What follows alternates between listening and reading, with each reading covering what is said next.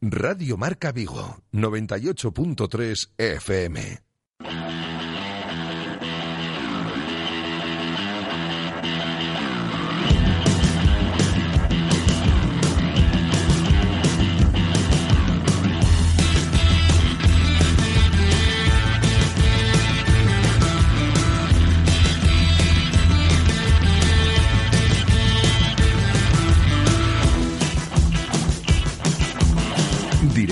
Marca Vigo. José Ribeiro.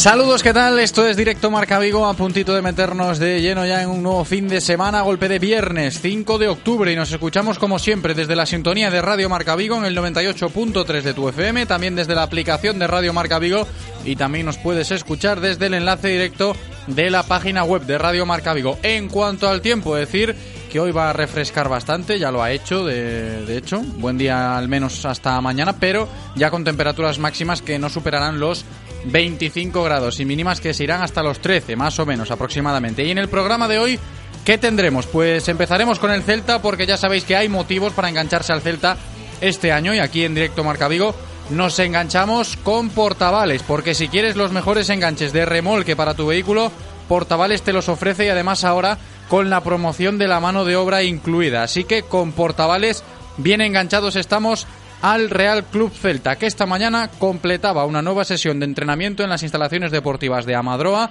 una más con vistas al partido del domingo contra el Sevilla, ese encuentro correspondiente a la octava jornada del Campeonato Nacional de Liga, para el cual Antonio Mohamed ofrecerá mañana en rueda de prensa la lista de convocados, además de analizar la previa de un partido que llega en un momento delicado para él como entrenador y para el celtismo a nivel de sensaciones futbolísticas. Eso por parte del Celta, pero en lo referente al Sevilla Fútbol Club, hoy también conoceremos cómo bajan las aguas por Nervión para saber qué Sevilla se encontrará el conjunto celeste el domingo en el Ramón Sánchez Pizjuán y todo esto nos lo contará nuestro compañero de Radio Marca Sevilla, Juan Antonio Pineda.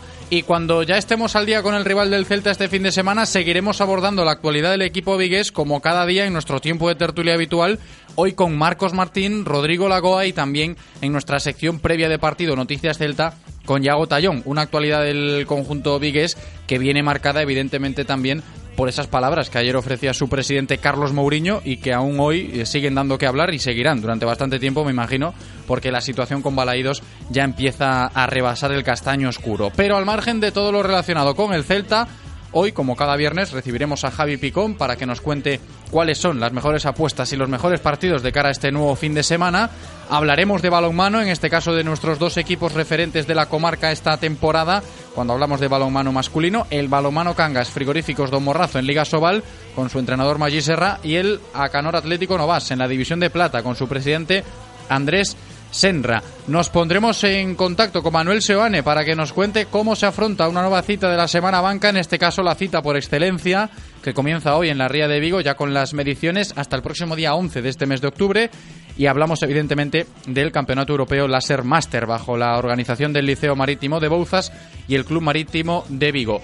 Hablaremos de boxeo, ya que mañana sábado en el pabellón municipal de Bouzas tenemos velada a partir de las 7 de la tarde por eso recibiremos eh, hoy a Manu Jiménez, organizador y entrenador de esta disciplina de la vieja escuela de aquí de Vigo, que vendrá acompañado de José La Sombra Martínez, el boxeador colombiano afincado aquí en Vigo, protagonista mañana, entre otros, sobre el ring en el pabellón municipal de Bouzas. Y terminaremos rescatando del tintero la llamada que nos quedó pendiente ayer el, al presidente de la agrupación deportiva Vincios, Vicente Pintos, para comentar con él el comienzo de una nueva temporada de tenis de mesa en la máxima categoría a nivel nacional. Antes de comenzar, está todo preparado, está todo en orden. Os recuerdo lo de siempre, el teléfono de WhatsApp, por si queréis enviar notas de audio con vuestra opinión, 680-101-642, 680-101-642. También aprovecho y os recuerdo los teléfonos de contacto, siempre habilitados hasta las 3 en punto de la tarde, que vamos a estar en riguroso directo. Primer teléfono 986 43 6838 986 43 6838 y el segundo 986 43 6693 986 43 6693. Le damos la bienvenida como siempre a nuestro técnico Eloy, preparado en cabina para afrontar un nuevo programa, el último de esta semana, al menos para nosotros, para él no, por la tarde tendrá motor. Bienvenido Eloy, está preparadísimo. Bienvenido vosotros también, espero que también lo estéis. Directo Marca Vigo, comenzamos.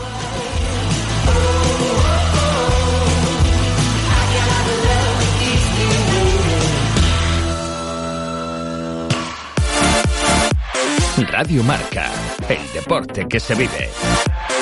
Radio Marca. ¿Qué ocurre cuando sabes de coches? Que todo el mundo te pregunta. ¿Qué talla de confianza recomiendo? ¿Cuál es el mejor sitio para comprar un seminuevo? ¿Dónde hay más ofertas en repuestos y revisiones? La respuesta es fácil. Rodosa. Los centros Renault Dacia de Vigo, Nigrán, Cangas y ahora también en Ponteareas. Confía en su profesionalidad, incluso si tu coche no es un Renault. Rodosa.com.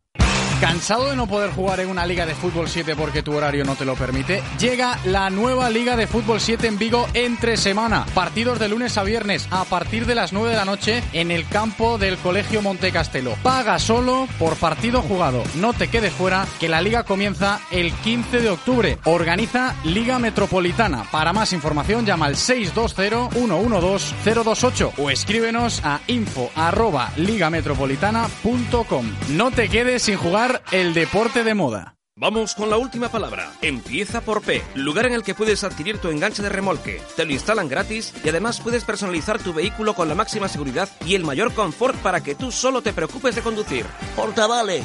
¡Correcto!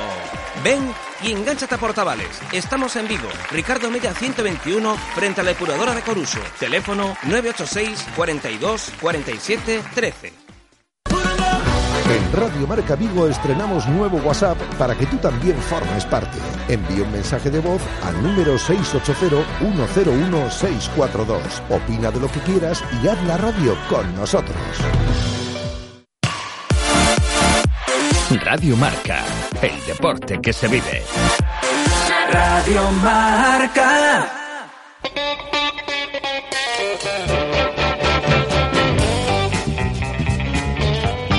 Directo Marca Vigo. José Ribeiro.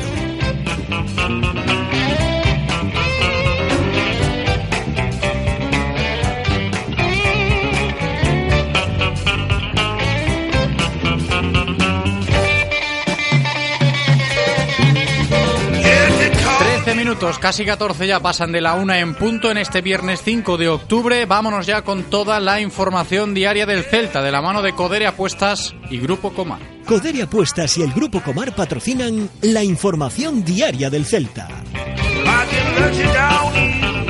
Información diaria del Celta que pasa hoy por varios frentes. Uno, evidentemente, en lo deportivo, cuando nos referimos a que el equipo sigue preparando a las órdenes de Antonio Mohamed, lo ha hecho esta mañana con una sesión a puerta cerrada en Amadroa, ese próximo compromiso liguero, insisto, jornada 8 del campeonato doméstico, domingo, seis y media de la tarde, en el Ramón Sánchez Pizjuán, Sevilla Celta.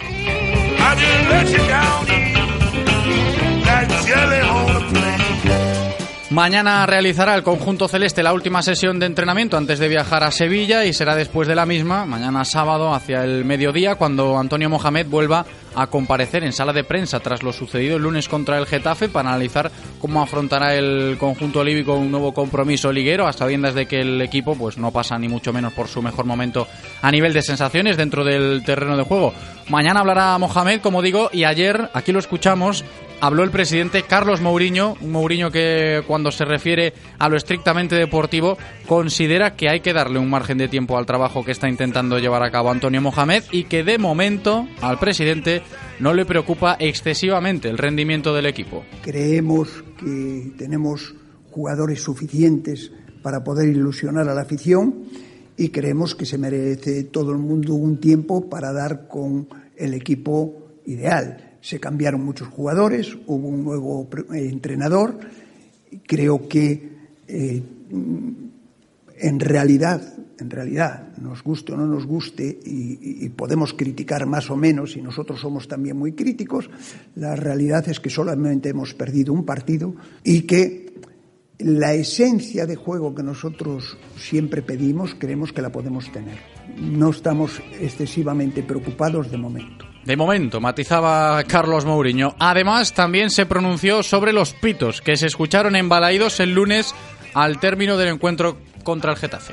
La afición tiene todo el derecho de mostrar de la forma que quiera, pero creo que fue muy respetuosa, mostrando el gran, la gran mayoría.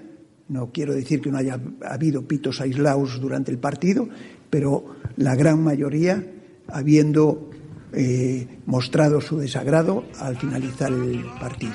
Eso en cuanto a lo estrictamente deportivo, pero la comparecencia de ayer del presidente del Real Club Celta, Carlos Mourinho, se basó principalmente en denunciar la situación por la que está pasando el Estadio Municipal Abanca Balaidos, por un lado, a raíz de los graves informes negativos que el Celta ha recibido por parte de la Liga sobre las deficiencias en las instalaciones de Balaidos, sobre todo en lo referente a la iluminación, pudiendo llegar a significar esto pérdida de puntos en la Liga e incluso suspensión de partidos. La iluminación y todo lo que no se han puesto de tornos, etcétera, etcétera. Todo lo que se desmontó que no se ha puesto. Tenemos 1.500 de potencia y teníamos que tener 2.200. O sea que estamos tremendamente abajo, pero además eh, el informe este de la Liga, la auditoría de la Liga, es una auditoría hecha por, un, por externos, y está en poder del ayuntamiento, por supuesto. Y todo esto ha generado un nuevo enfado en la directiva del Celta, que en palabras de Carlos Mourinho considera que el convenio de concesión que se había palabrado en su momento con el Concello de Vigo para que el Celta siguiese en Balaídos 50 años más, esa concesión del estadio, que de momento pues pinta bastante mal. No se ha firmado ese convenio, esa concesión, y podría acabar en la vía judicial por incumplimiento del mismo. Ayer lo contábamos, en base, insisto, a las palabras de Mourinho. Y ha soltado de nuevo ese órdago de que, visto lo visto a día de hoy, se plantea de nuevo la posibilidad de que el Celta se tenga que construir un nuevo estadio y que de aquí a 10 años el propio Mourinho pues no ve al Real Club Celta jugando en Balaídos. No lo puedo descartar ni lo voy a descartar nunca. Como vigués lucharé por quedarme en Vigo, pero al haber sido violado tremendamente el convenio que teníamos o la aceptación de que nosotros nos comprometíamos a jugar 50 años en Balaídos. Yo no tengo muchas esperanzas de que consigamos ninguno. Es que es imposible que consigamos ningún acuerdo.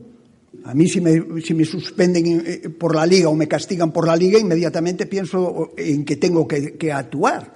A 10 años lo veo fuera de Balaídos, rotundamente fuera.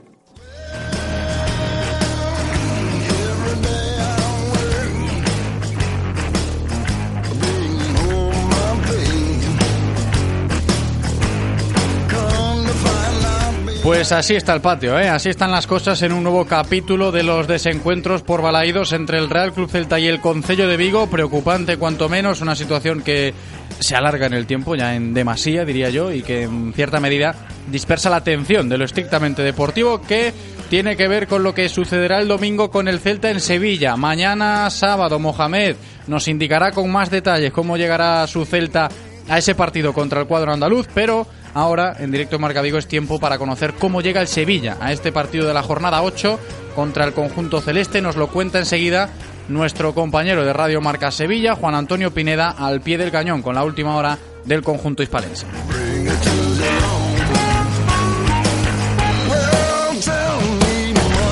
Juan Antonio Pineda, ¿qué tal? ¿Cómo estás? Hola, ¿qué tal? Muy buenas. ¿Qué tal? Muy buenas, compañero. Queremos conocer cómo llega el Sevilla, si va a llegar muy mermado después de lo de anoche en Europa League. Bueno, pues eh, obviamente en cuanto a estado anímico no va a llegar eh, al 100% porque ayer volvió a quedar en evidencia que la diferencia entre la línea A, los titulares del Sevilla y la línea B, ese fondo de armario, es realmente importante a día de hoy. El Sevilla sigue contando con bajas eh, relevantes como la de Escudero, como la de Mercado, como la de Gonalons, también el camerunés Amadou. Tiene poco fondo de armario y cuando juegan los teóricos suplentes el nivel del equipo baja tres o cuatro peldaños. Así que en cuanto al estado anímico eh, sí que se va a notar, pero eh, ayer hizo alguna que otra rotación Pablo Machín. Contra el Celta de Vigo van a jugar todos los titulares y ese nivel debe subir y debe volver a aparecerse al Sevilla de las últimas cuatro jornadas de liga, donde no solo ha ganado partidos importantes contra el Real Madrid, por ejemplo, sino que también ha hecho un buen número de goles. Así que veremos por dónde tira el técnico sevillista, pero los titulares deben volver eh, el domingo y debe volver a subir ese nivel del Sevilla. Quizás ahí va a estar un poquito la clave, ¿no, Juan Antonio? Lo que interesa aquí en Vigo, en este caso el Sevilla que vamos a ver jugar contra el Real Club Celta con esa primera línea, ¿no? De Pablo Machín, un poco buscando la buena dinámica que ha mantenido el conjunto hispalense en el campeonato doméstico. Sí, porque si nos fijamos en el partido de ayer nos damos cuenta que eh, sobre todo la columna vertebral del Sevilla pues se quedó al completo en el banquillo. Jugadores como Daniel Carrizo, que no estuvo convocado,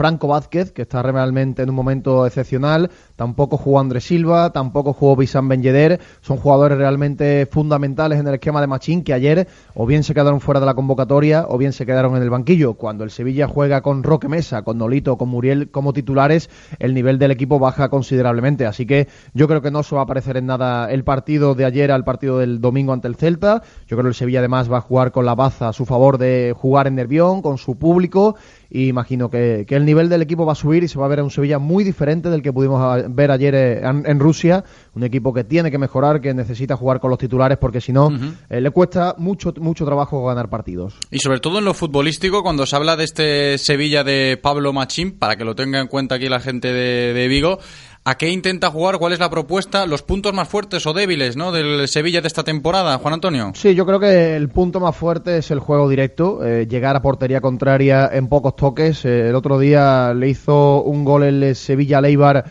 en muy poquitos toques, que es un claro ejemplo del sistema de Pablo Machín que si bien es cierto que él quiere reforzar la defensa jugando con línea de tres y dos carrileros, ahí está el punto débil del Sevilla esta temporada, porque ni Sergi Gómez está ofreciendo un nivel demasiado elevado, tampoco lo están haciendo jugadores como Kiaer, como por ejemplo eh, Ñañón, sí que es verdad que Carrizo está jugando un poquito mejor, pero en defensa tiene problemas, por los carriles se le hace bastante daño al Sevilla, ese, ese hueco que queda entre el carril y el central de su zona, por ahí suelen entrar bastante con bastante frecuencia los extremos de los equipos rivales y ese es el punto flaco de, del Sevilla esta temporada, la defensa. En cuanto al centro del campo, yo creo que a pesar de las bajas con Franco Vázquez, con Vanega y con Sarabia, pues, eh, va sobrado, tiene uno de los mejores centros del campo de la primera división española y arriba, bueno, pues eh, tiene nada más y nada menos que Andrés Silva, el pichichi de la competición y también acompañado por un Bissan Ben Yedder que atraviesa un buen momento de forma. Uh -huh. Arriba tiene mucho peligro, atrás eh, es bastante débil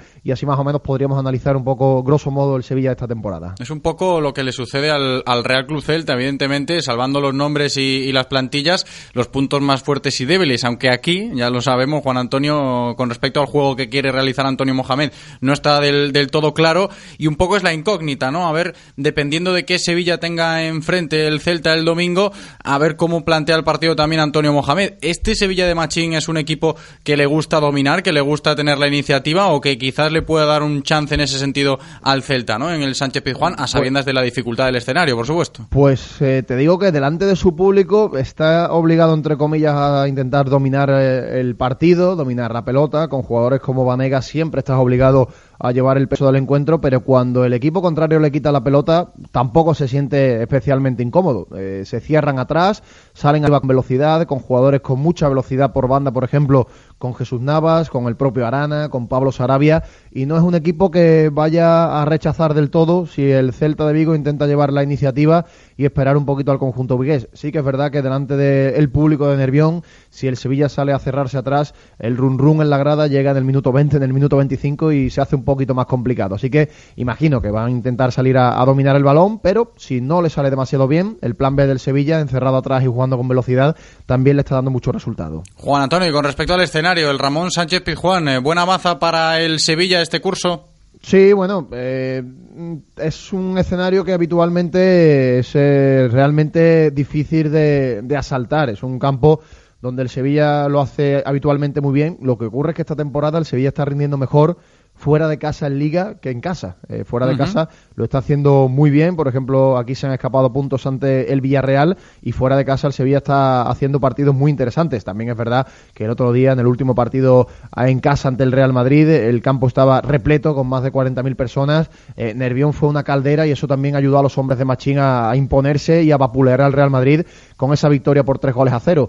Eh, yo siempre digo que para jugar fuera de casa uno de los campos más difíciles es el estadio de Nervión, también el Villamarín porque en Sevilla hay mucha gente que va al fútbol, la gente lo vive con mucha pasión y, aprieta mucho, y que es verdad que jugar en Nervión eh, esta temporada está siendo complicado para los rivales. Hueso duro va a ser para el Real Cruz Celta el Sevilla, esperemos disfrutar de un buen partido, eso sí, el domingo a las seis y media de la tarde ahí en el Ramón Sánchez Pizjuán. Juan Antonio Pineda, compañero, muchísimas gracias por informarnos de cómo está el rival del Celta para esta jornada. Un abrazo grande. Gracias a vosotros, un abrazo.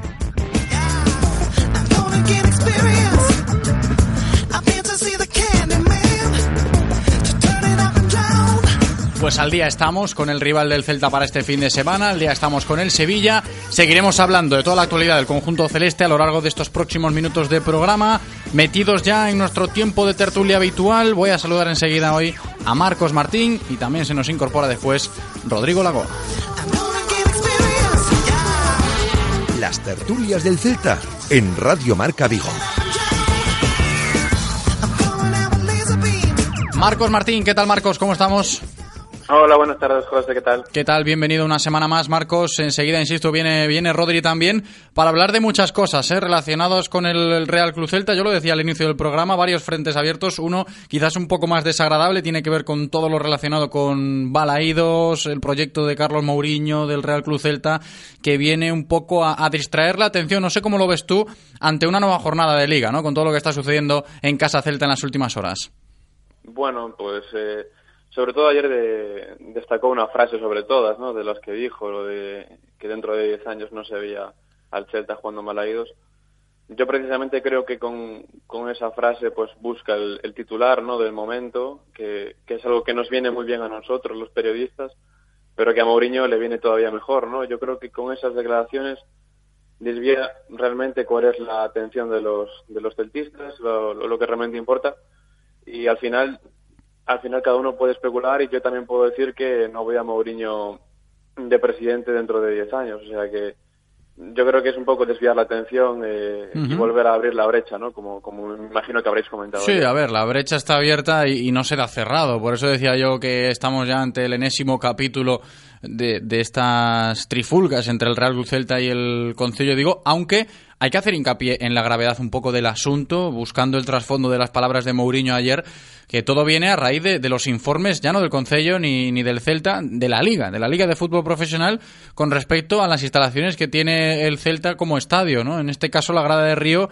que pues las obras no fueron, o no están siendo, mejor dicho, eh, las esperadas por, yo entiendo que la gran mayoría, no, no está quedando del todo bien a nivel de servicios, sobre todo, pero la liga se da cuenta de que en Balaidos no se están haciendo las cosas bien. El tema de la iluminación parece grave, como ha comentado Mourinho a nivel de, de la potencia que, tienen que tener las luces del estadio. La liga dice que, no están ni mucho menos a la altura. Luego el tema de los tornos eh, es una cuestión seria, ¿no? Que en este caso ya entre en el papel la liga de fútbol profesional, en este caso dándole un toque de atención importante al Real Club Celta, ¿no? Yo creo que además lo del tema de la eliminación yo, se lleva dando vueltas. Recuerdo cuando el Celta jugó en Europa hace un par de campañas. Ya había habido lío con eso, ¿no? Por, porque, de hecho, se especulaba que muchas veces pues al Celta lo ponían siempre a las 7 de la tarde precisamente por la eliminación del estadio. Sí, el temor de aquellas estaba un poco en eso, ¿no? En cómo iba a reaccionar la UEFA. Claro, y, al final pues yo lo veo totalmente lógico que, sí, sí, que sea por tiene que haber igualdad de condiciones en todos los estadios y tiene que haber unos mínimos, ¿no? Yo creo que, sobre todo hablando de Río, ¿no? Que las cosas no estaban yendo bien, yo creo que saltaba a la vista, porque cuando las obras no van hacia adelante, cuando veíamos que pues estancada precisamente la reforma de Río, eh, porque todavía no está acabada, el gol de la grada de gol, la grada de marcador, cuando no se sabe nada sobre sobre todo esto, porque desde abril yo creo que más o menos estábamos desinformados, mal asunto, ¿no? Y, y, de nuevo digo, yo creo que con la rueda de prensa de ayer, pues se reanudó de nuevo un combate, el, segundo, el, el tercero, el cuarto asalto, ya no sé por cuál vamos, ¿no? O sea que es preocupante en ese sentido y es agotador también. Sí, sobre todo preocupante y lo de agotador se, se, puede aplicar. A ver si sabe por qué asalto vamos en este combate Rodrigo Lagoa, que ya está con nosotros. Marcos, ¿qué tal, Rodri? ¿Cómo estás? Muy buenos días. Bienvenido de nuevo. Estábamos hablando aquí de cuántos asaltos van ya entre Concello de Digo y Real Cruz Celta, a raíz, evidentemente, de las impactantes declaraciones de ayer de Carlos Mourinho. Yo no sé el capítulo, pero el problema es que sean el libro es gordo, ¿eh? Sean muchos o sean pocos, el problema es que yo tiene que creo que esto ya tiene un poco agotado al, al celtismo porque bueno, Sí, pero ahora te han metido como aficionado del Celta el miedo del cuerpo otra vez, ¿no? Si hace un par de meses estaba la cosa tranquila porque decían, bueno, hay un convenio, una concesión, que finalmente 50 años y muchos pensarán, bueno, de aquí a 50 años vete tú a saber yo dónde estoy, pero en fin, el caso es que la tranquilidad había llegado un poco en ese sentido, decir, vale, están saliendo mal las obras, pero bueno, por lo menos tienes esa relativa tranquilidad de decir, Balaídos está ahí, ¿no? Ahora te han vuelto a pegar un, un golpe de efecto en ese ánimo, decir, caray, espera que vuelva a salir el órdago este de que igual hay que construir un estadio diferente. Ha dicho Mourinho, primero va a preguntar si tiene terrenos en Vigo para poder hacerlo, eh, lo dudo en este sentido, porque la trifulca es con alcaldía, supuestamente, y entonces buscaría la alternativa del área metropolitana, insisto, para construir otro estadio eh, lejos de, de Balaídos. Es que el temor está ahí de nuevo sobre la mesa. Yo tengo hasta cierta duda de si esto no puede ser un poco una cortina de humo, porque justo estas declaraciones llegan después de, las dos sonoras pitadas contra Valladolid y Getafe en Balaídos, que me imagino que en su orgullo interno le han dolido bastante. Y precisamente pues es una forma de alejar el foco un poco del, del primer equipo, de la plantilla, de, temas de sistemas de juego, cómo se está jugando, juego bonito y demás y pasar un poco la pelota al lado institucional y... Porque parece muy raro que con las últimas semanas que ha habido novedades, ha habido la colocación del nombre oficial de Banca Estadio, todas estas historias, y no se ha, no se ha oído nada ni por parte del Concello ni por parte del club, y justo ahora eh, es cuando menos ligeramente sospechoso. A ver, está claro que desde fuera no se puede saber cuándo tocaba exactamente la comparecencia del presidente, pero se puede realizar esta lectura también a sabiendas de que tampoco se pronunció en demasía Carlos Mourinho ayer sobre el rendimiento deportivo. Es cierto, hubo preguntas en ese sentido en aquel desayuno informativo que tuvimos ayer con el presidente, pero eh, seguramente no fuera el momento, ¿no? Como diría Carlos Mourinho, de, entrar en profundidad en un asunto delicado. No sé si esto sirve también como distraer, yo creo que en cierta medida sí, ¿no? Distraer un poco la atención de lo que pasa con el equipo en lo deportivo, a sabiendas de lo grave que puede llegar a ser este nuevo capítulo en lo extradeportivo, Marcos. No sé si tanto en como que yo creo que sí que quita el foco de los intereses de los aficionados, ¿no? Porque al final el aficionado y el es lo que quiere ver a su equipo jugar, que juegue bien y al final lo del estadio pues le preocupa pero eh, en menor medida, ¿no? Es, eh, en el día a día no tanto. Yo personalmente pienso que esta negociación, si realmente se puede llamar así, porque se está alargando demasiado en el tiempo, es cansina ya, pero por las dos partes, ¿no? Yo creo que además es una pérdida de tiempo, pero también un desgaste tremendo, como decía antes, ¿no? Eh, yo no comprendo todavía cuál, cuáles pueden ser eh, los inconvenientes para que no se llegue a un acuerdo. Eso se me escapa ya de las manos. Y yo realmente no, tenía, no tenía dudas en que las obras de Balaídos iban a llevar muchos años, o que iba a llevar unos años, ¿no? Realmente sí, al principio te dicen que en 2017 que puede que estar, pero al final uno nunca, nunca se lo cree hasta que lo ve, ¿no? Sí que tenía fe en que un acuerdo entre ambas partes pues llegase mucho antes. Sí, sí. Eh, yo creo que evidentemente el, no toda la culpa la tiene el caballero, o sea, el ayuntamiento, y tampoco creo que toda la culpa la tenga Mourinho. Pero yo creo que esto traspasa ya las barreras de lo deportivo, como veníamos hablando meses atrás, eh, porque además yo creo que esto ya es una cuestión política y como y en política pues no todo es blanco o negro. Y está claro, y ayer Mourinho decía, no, yo no quiero entrar en guerras políticas, evidentemente hay un trasfondo mayor de, de todo lo que es una pura negociación, que, ojo, después de las palabras de ayer de Mourinho, nos ha vuelto a quedar bastante claro una máxima que en su momento, cuando los capítulos eran anteriores en este ámbito de balaídos, del proyecto del Celta y demás, eh, era una pregunta que muchos hacían, oye, ¿por qué no hablan las cosas? Que sí, que se lleva mal, ¿por qué no se sienten? Y las preguntas iban por ahí. ¿Hay comunicación entre Celta y Concello de Vigo? Pues seguramente la habrá, ¿no? Decía mucha gente. Ayer Carlos Mourinho volvió a dejar patente que no existe la comunicación entre Alcaldía y el Real Cruz Celta y eso evidentemente pues preocupa muchísimo a la hora de intentar desatascar un tema que es importante para, para el devenir de un club, ya no solo para el devenir de, de la ciudad y, lo importante que puede ser que el Celta esté jugando en Balaídos, sino para el celtismo, ¿no? Para el aficionado que quiere ver a su equipo pues tranquilo y no tener ese temor en, en el cuerpo, decir, a ver si se me van ahora, a ver si no se me van, a ver cuándo van a jugar eh, fuera de Balaídos, cuándo llegará ese momento, qué decisiones van a tomar. Dos entidades que, insisto, pues no se hablan, no se comunican, no hay comunicación y lo dejó ayer bastante claro. Desde mi punto de vista, creo que lo dejó bastante claro Mourinho. Eh, dando a entender que, no existe esa cordialidad a la hora de intentar comunicar, buscar respuestas, negociaciones, diálogos, reuniones y demás para buscarle soluciones a esto, Rodri. Es que a mí me parece algo de perogrullo, como se suele decir.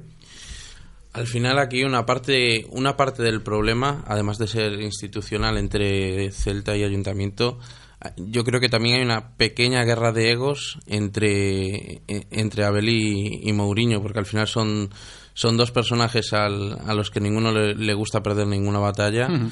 Y ahí está parte de, del problema. Está claro que al final esto probablemente una tarde sentados lo acaban lo acaban pues arreglando. que no se sientan pues por ahí puede claro. puede venir parte del problema y es una pena porque al final el que va a pagar todas las consecuencias va a ser a la larga pase lo que pase el, el espectador uh -huh. bien sea pues porque al final no se haga la reforma del estadio de la manera que que el Celta quiera y por otra parte porque existe un riesgo, no sé si real o no real, no sé qué porcentaje de realidad, pero de que el Celta acabe en otro ayuntamiento. Sí, sí, está claro que el temor está de nuevo encima de la mesa, ¿no? Y eso es lo que puede llegar a preocupar, insisto, en la parroquia celtista. Y la atención, pues se está alejando ¿no? de lo que es lo estrictamente deportivo, lo estamos comprobando ahora mismo en nuestras propias carnes, porque eh, da pie a hablar de todo esto, no de una problemática real, al margen de lo que pueda estar pasando en lo estrictamente deportivo, con la dinámica mala que trae el Celta a nivel de sensaciones, después de lo de Getafe y demás, pero no sé hasta qué punto esto puede llegar a incluso a favorecer ¿no? a la tranquilidad del equipo y decir, bueno, eh, las aguas van ahora por otro cauce, ya no van tan revueltas por el cauce principal de, de ese desánimo en lo, en lo deportivo después de lo de Getafe y Valladolid, en fin. Marco, no sé cómo lo ves, si se puede buscar también un lado positivo en cuanto a, bueno, las aguas se han tranquilizado un poco sobre el trabajo de Mohamed y el trabajo del equipo, que, que no se sabe a qué juega y demás. Eh, se puede también interpretar por ahí un poco estas últimas horas, centrándonos en, en la problemática de Balaídos y el proyecto y demás. Yo creo que son dos cosas independientes, ¿no? Porque al final una es la parcela deportiva, que es el rendimiento del equipo y, y que lleva cuatro partidos, si mal no recuerdo, sin ganar y la otra parcela y, y, la otra índole es la institucional, que es la, la que se ha vuelto a reabrir ayer, como estábamos comentando ahora, que es la parte de Balaídos, la parte de la ciudad deportiva, eh, la relación con el ayuntamiento, etc, etc.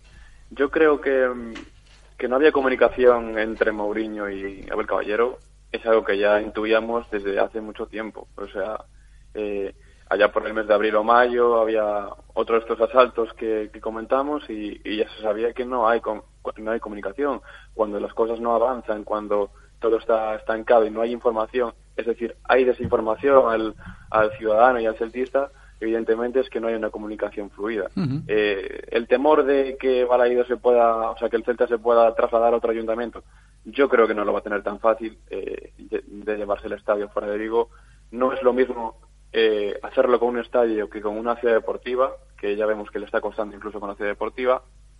En primer lugar, porque la masa social del Celta está en Vigo. Entonces, a la larga, no sé yo, eh, como digo, yo creo que esto es una negociación que se está eh, ampliando demasiado en el tiempo. Entiendo perfectamente que quiera aspirar a tener un estadio mejor y en mejores condiciones, a la altura de lo que quiere ser el Celta, como lo ha conseguido la Real Sociedad, como lo han conseguido otros equipos y lo entiendo también porque a mí me gustaría y porque más que un anhelo, en mi opinión, es una necesidad. Sí, sí, está claro, pero insistimos, el órdago lo ha vuelto a dejar ahí Carlos Mourinho, esa amenaza de visto lo visto, una, el titular de que dentro de 10 años no vea al Celta en Balaidos y otra, que se plantea seriamente de nuevo la opción de, tal y como están marchando las cosas con las obras de Balaidos y las deficiencias denunciadas, insisto, por la Liga, pues tenga que buscarse otro emplazamiento para un nuevo estadio. Lo ha dejado ahí Carlos Mourinho. Y también ha comparecido el presidente sobre temas no en profundidad, pero sí tocando ciertos aspectos, porque yo creo que eh, la comparecencia que ofrezca Felipe Miñambres dentro de poco seguramente será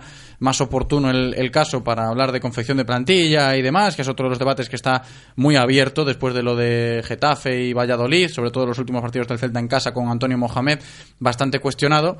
Y dice Mourinho, lo ha dicho ayer y lo rescatábamos hoy en los primeros eh, compases del programa, Rodri, que de momento, y ha matizado, de momento no está excesivamente preocupado con el rendimiento del equipo. Bueno, yo el problema quizá fue el, exceso también de expectativa que se creó con los tres primeros partidos, especialmente con, el, con, ¿eh? el, con el Atlético. Claro, pasas de eso a los últimos minutos del Valladolid, que realmente son de un equipo de segunda división, no son de un equipo que aspira a jugar Europa League. Y sin embargo, cuando te vas un poco a la tabla, primero ves una primera división, yo creo que la más igualada que recuerdo muchos años, si no Eso es en cierto toda mi vida. ¿eh? Sí, sí, sí. Eh, están pinchando todos, Barça y Real Madrid incluidos, que todo eso al final es algo que tienes que tener en cuenta. Los pequeños cada vez son menos pequeños y las cosas en la parte media de la tabla se van apretando. Entonces, yo creo que al final hay que tener una, un pequeño, una pequeña dosis de, de realismo en cuanto a resultados. Yo creo que estamos bien. El problema es esos momentos de desconexión que hay en el juego que pasamos de ser equipo de Europa League, que lo somos, por momentos podemos ser incluso equipo de Champions, pero pasamos a, a equipo de segunda división, no pasamos, e- es decir, la desconexión es excesivamente grande y yo creo que eso es lo que está preocupando un poco al celtismo y que yo espero que pues en parte esta historia toda de, de Mourinho sea para que el equipo se quite una presión de, de delante que sea la- un poco la directiva Sí, por que- lo menos visto desde dentro, el jugador se puede sentir, caray, mira, la atención ya no está tan focalizada en nosotros ahora. Mira, el presidente ha tirado este órdago por aquí y yo leo la prensa hoy, escucho la radio hoy, ayer incluso, y digo, ah, pues mira, ya no están hablando tanto de nosotros, igual No es- esa losa, si- ¿no? si puede, tres puede ser, centrales y cuatro centrales anímicamente y- puede llegar a afectar, ¿no? Y, y a influir, por supuesto. Marcos, en base al argumento de, de Rodri y, también ciñéndose a, a esas palabras de Mourinho ayer, ¿nos podemos aferrar a ellas de que de momento no preocupa en exceso lo que sucede sobre el terreno de juego a nivel de rendimiento con el Celta o no? Hombre, pues eh, yo creo que sí, es pronto, es pronto, pero bueno, eh, creo que sí que ayer dijo Mourinho durante la durante la rueda de prensa que el objetivo del Celta, y se mojó, era entrar en Europa. Eh. Creo que lo estuve leyendo esta mañana en, en la prensa y fue así. Eh, yo, además, ayer eh, también explicó, eh, en referencia a la confección de la plantilla y a Mohamed, ¿no? que explicó que la confección de la plantilla ya estaba hecha. Sí, que Mohamed sabía lo que iba a tener. Vino a decir más o menos eso. Sí, pues eh, si tú, si la planificación ya está hecha, es decir, si sabes que vas a fichar a X delanteros, a X medios, a X defensas, yo creo que poco cuenta el entrenador, ¿no? Yo- o sea, lo- esto lo explica un poco todo. Yo creo que si Mohamed a día de hoy se plantea un equipo cuya prioridad sea defender, eh, yo creo que el equipo está más o menos condenado, ¿no? Porque el Celta no es un equipo que esté hecho para defender, no tiene jugadores para ello. Eh, el Celta ha fichado a jugadores de otra, pues, con otra naturaleza, por así decirlo, de, de ataque, de presionar, de jugar el balón. El otro día contra el, contra el Getafe sí que es verdad que se jugó con cuatro medios, eh, con cuatro jugadores en el medio del campo, pero sin embargo vimos, eh, seguimos viendo pelotazos de, desde la defensa hacia el ataque, no había una transición por el medio del campo. Eh, eso todo tiene que cambiar, evidentemente, por el bien del equipo y por el bien del futuro de que tenga Mohamed en el Celta. Sí, luego está el, el planteamiento en cada partido, ¿no? Con la plantilla, al margen de la confección, que pues Mourinho ayer nos dio esa, esa pista de, no, Mohamed llegaba y sabía a dónde llegaba. El problema es la pregunta inversa, ¿no? Sabía quién llegaba en el Real en este caso, que, que el plan de trabajo de Mohamed iba, iba a ser diferente a esa confección de la plantilla, pues no lo sabemos. Insisto que a Felipe Miñambres le tocará resolver esta pequeña incógnita en, en su próxima comparecencia. Suele hacer dos o tres por temporada, estará al caer la, la primera del director deportivo del Real Club Celta, irán por ahí los tiros, pero los tiros ahora tienen que ir enfocando al Ramón Sánchez Pizjuán y a un nuevo planteamiento de Antonio Mohamed. En este caso, pues eh, las cuestiones sobre el técnico argentino del Celta han ido mucho sobre pues cómo ha variado su idea inicial con respecto a lo que se veía después en el terreno de juego, planteamientos muy diferentes, esa prueba error que yo he comentado en más de una ocasión que no acaba de de encontrar mm, a raíz de una prueba pues un acierto, está encontrando muchos errores, prueba, error, prueba, error, prueba, error, eso está lastrando también al, al equipo y a ver qué sucede no contra el, el, Sevilla el domingo, a ver cuál es la línea a seguir de Mohamed, mañana lo sabremos, pero se pueden intuir pinceladas por ahora. El problema del partido del domingo es que coges a un equipo en crecimiento absoluto. Sobre todo en, en, lo, en lo referente a la liga de Sevilla. Sí que es cierto que nos decía Juan Antonio desde Sevilla antes que vienen un poquito mermados por lo de ayer de Europa League, pero centrados en el campeonato doméstico están ahí terceros detrás de Real Madrid y Barça. Y sobre todo goleando. Los últimos partidos uh -huh. han estado, bueno, si bien empezaron dubitativos, que bueno, se puso incluso allí las dos, tres primeras jornadas se puso un poco en cuestión el proyecto entero eh, vamos, eh, han cogido carrerilla, están goleando, la parte de arriba está funcionando y eso precisamente es algo que, que tiene que preocuparnos porque eh, contra un equipo que precisamente lo está notando mucho, veremos precisamente qué hace este hombre a ver si es que es lógico pensar en esa duda no que estás planteando ahora un poco Rodri. Marcos no sé qué opinas tú lo que ha dicho Rodri ahora de decir seguramente gran parte del celtismo lo esté pensando a golpe de viernes no vamos a ver qué Celta va a jugar el domingo contra el Sevilla. Es que ya no sabemos si vamos a ver un Celta encerrado atrás si vamos a ver un Celta que intente jugar un poquito la pelota por el medio un Celta más directo un Celta menos directo. Es que ha generado no esa incertidumbre estas últimas jornadas en cuanto al equipo no sé si estáis de acuerdo que es lo que dices tú, es eh, que últimamente está bien analizar a los equipos y, y ver eh, qué, planteamiento es el mejor para cada, para cada contraequipo, eh, pero realmente no hay, una, no hay un seguimiento en el juego, ¿no? No hay una... Vamos, que no se sigue jugando de manera igual durante todos los partidos.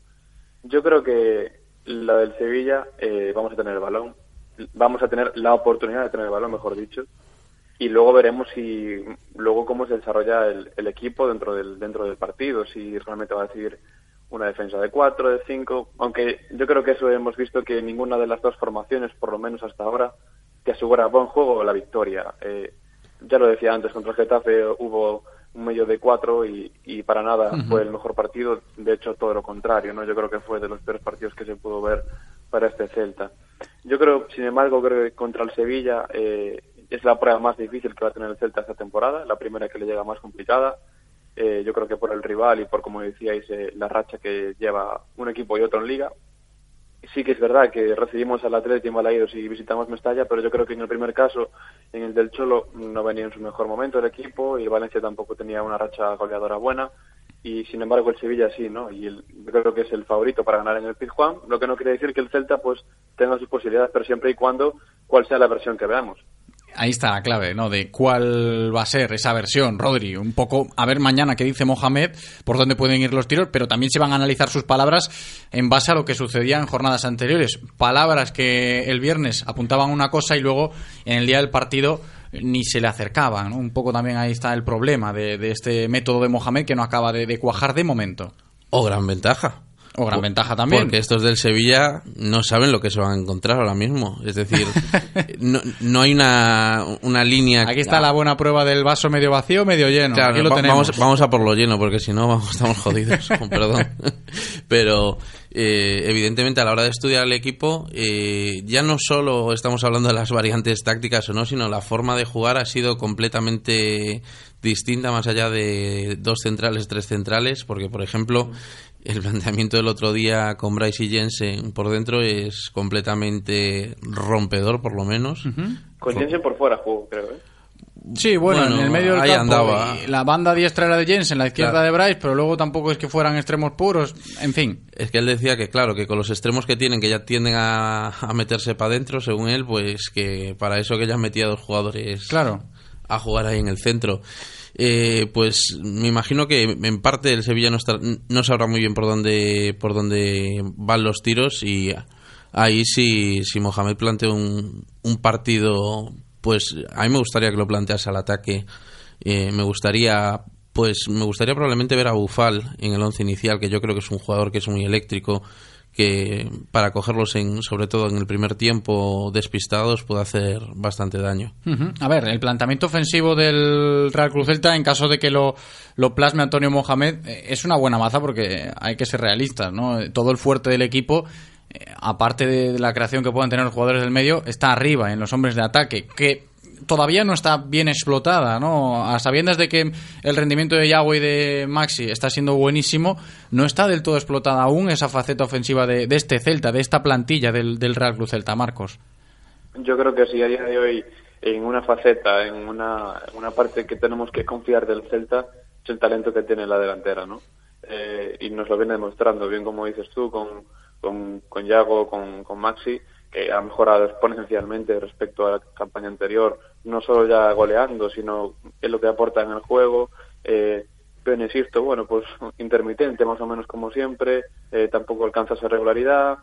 Eh, yo creo que el, talento lo tiene el Celta en la parte de arriba y si tenemos que confiar en algo para ganar los partidos es en la parte de arriba, por lo menos ahora mismo, ¿no? No, no me, yo no me escudo en la defensa porque sé que a día de hoy el Celta no es un equipo que esté hecho para defender. Eh, por eso de ahí a las a las decisiones que se tomaron eh, tan drásticas y tan pésimas para mí el partido contra el Getafe, ¿no? Primero sacas primero sacas en defensa, ¿no? Y, ves que inmediatamente te sale mal y, y, vuelves a reconducir el cambio con un delantero.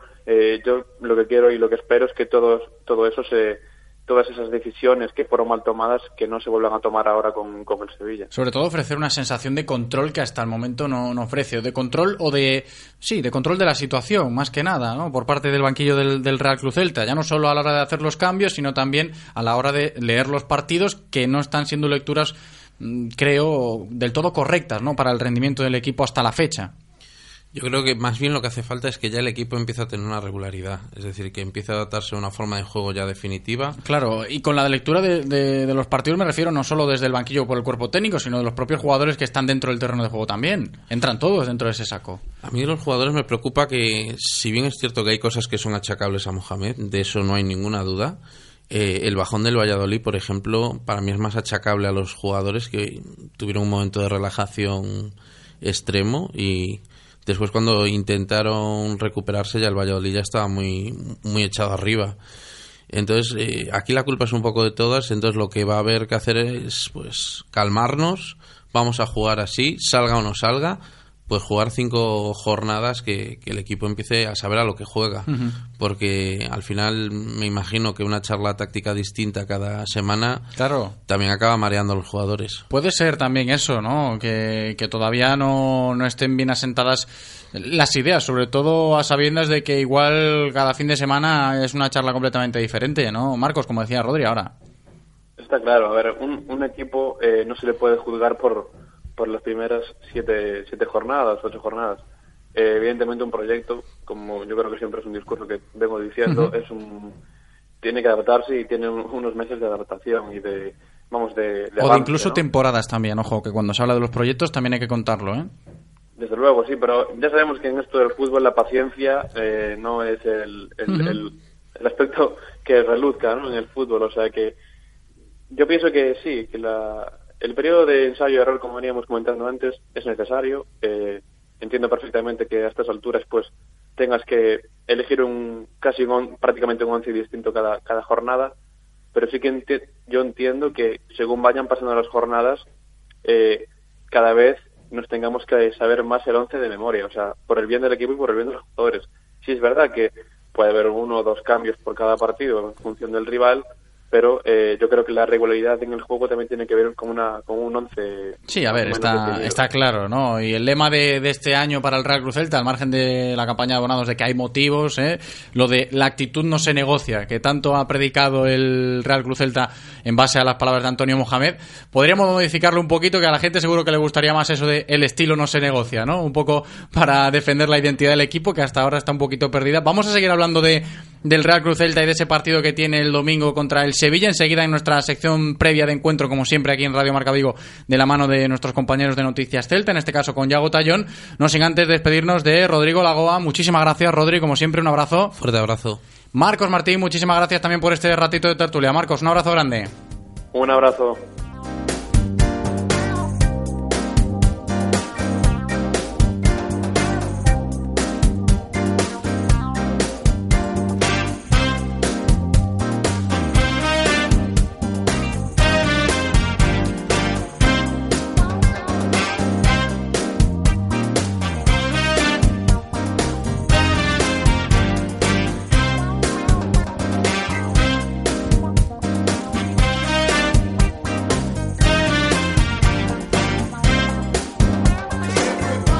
Pues lo dicho, sección previa de partido, como siempre, antes de una nueva jornada del Real Cruz Celta, de la mano de Noticias Celta y con Yago Tallón. Y ahora hacemos la previa del partido del Celta con noticiascelta.com.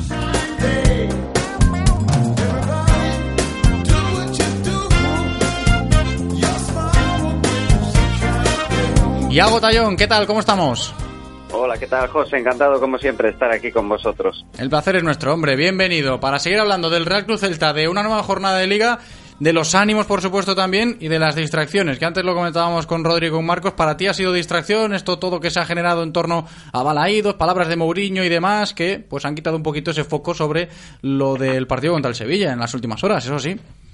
Sí, lo deportivo parece que quedó de otro lado, ¿no? Parecía la cortina de humo perfecta para, para la crisis, what, what crisis. sí, está claro. Pero hay que meterlo dentro Sí. del saco en la previa, ¿no? Porque esta semana es la que es y ha tocado esto y en la previa del partido pues ha sucedido esto, por eso lo metemos también.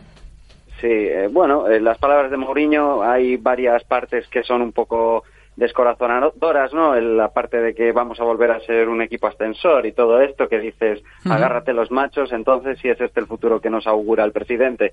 Pero parece que eran todas más por por lo de siempre, ¿no? Por darse esa importancia y porque los focos estén puestos en que la responsabilidad nunca es por parte de ellos, de la directiva, que, que lo que se está haciendo mal es de puertas para afuera, de puertas para adentro todo es perfecto.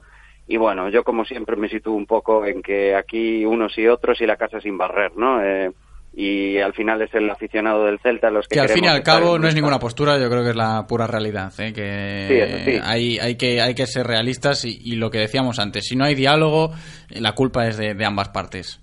Claro, por supuesto, por supuesto. Y, y al fin y al cabo es eso lo que te digo, José, que el aficionado lo que queremos es tener un Celta sólido en primera división con un buen estadio y si puede ser en Vigo, porque al fin y al cabo es el equipo de aquí y, y queremos que ten- tener esa accesibilidad que hasta el día de hoy hemos tenido.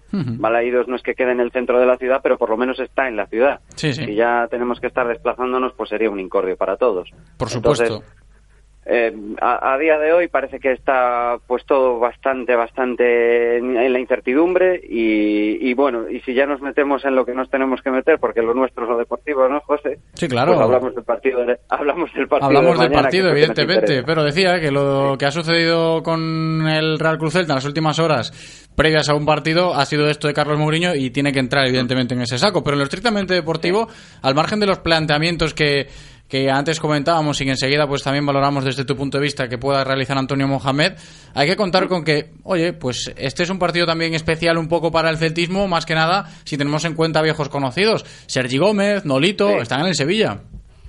Sí, a, a Sergi, pues quizá algunos lo echamos de menos, bastante.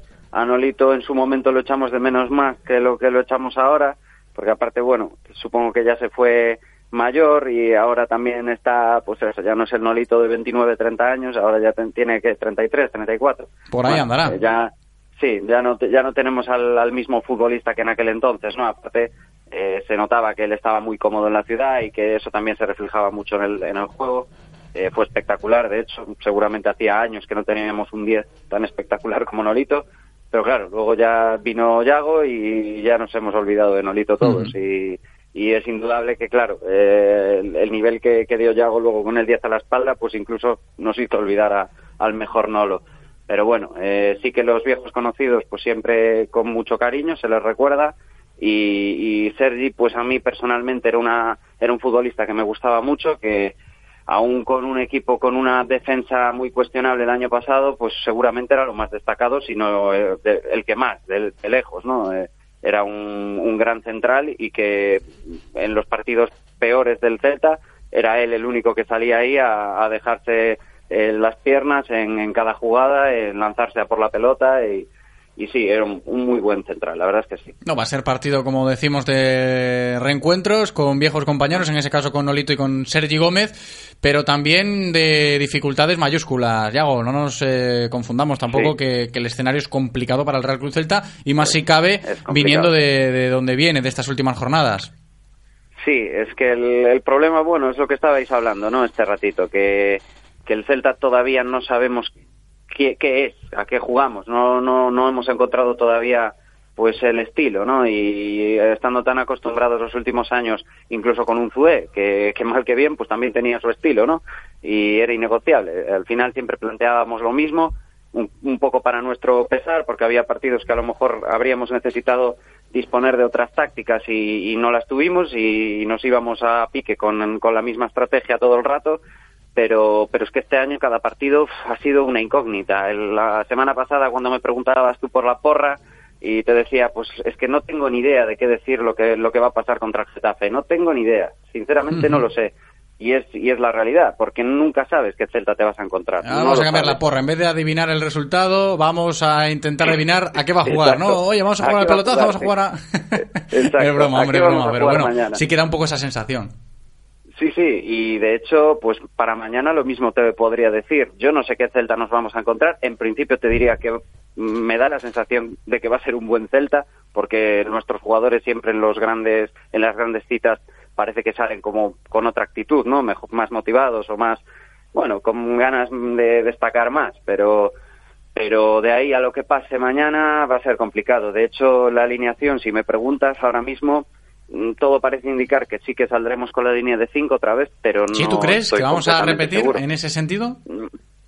Me da esa sensación por el escenario y por y por cómo está un poco manejando la, la batuta Mohamed, pero tampoco, ya te digo, no las tengo todas conmigo. Ya, por No parte lo del rival, Machín es muy de eso también, ¿eh? hay que tenerlo en Sí. cuenta a la hora de plantear el encuentro. Mohamed va en esa línea muchas veces de variar mucho eh, con respecto al rival que tenga delante el Celta, que esa es otra Sí. cuestión, ¿no? De, de si al Celta le viene bien esto o no.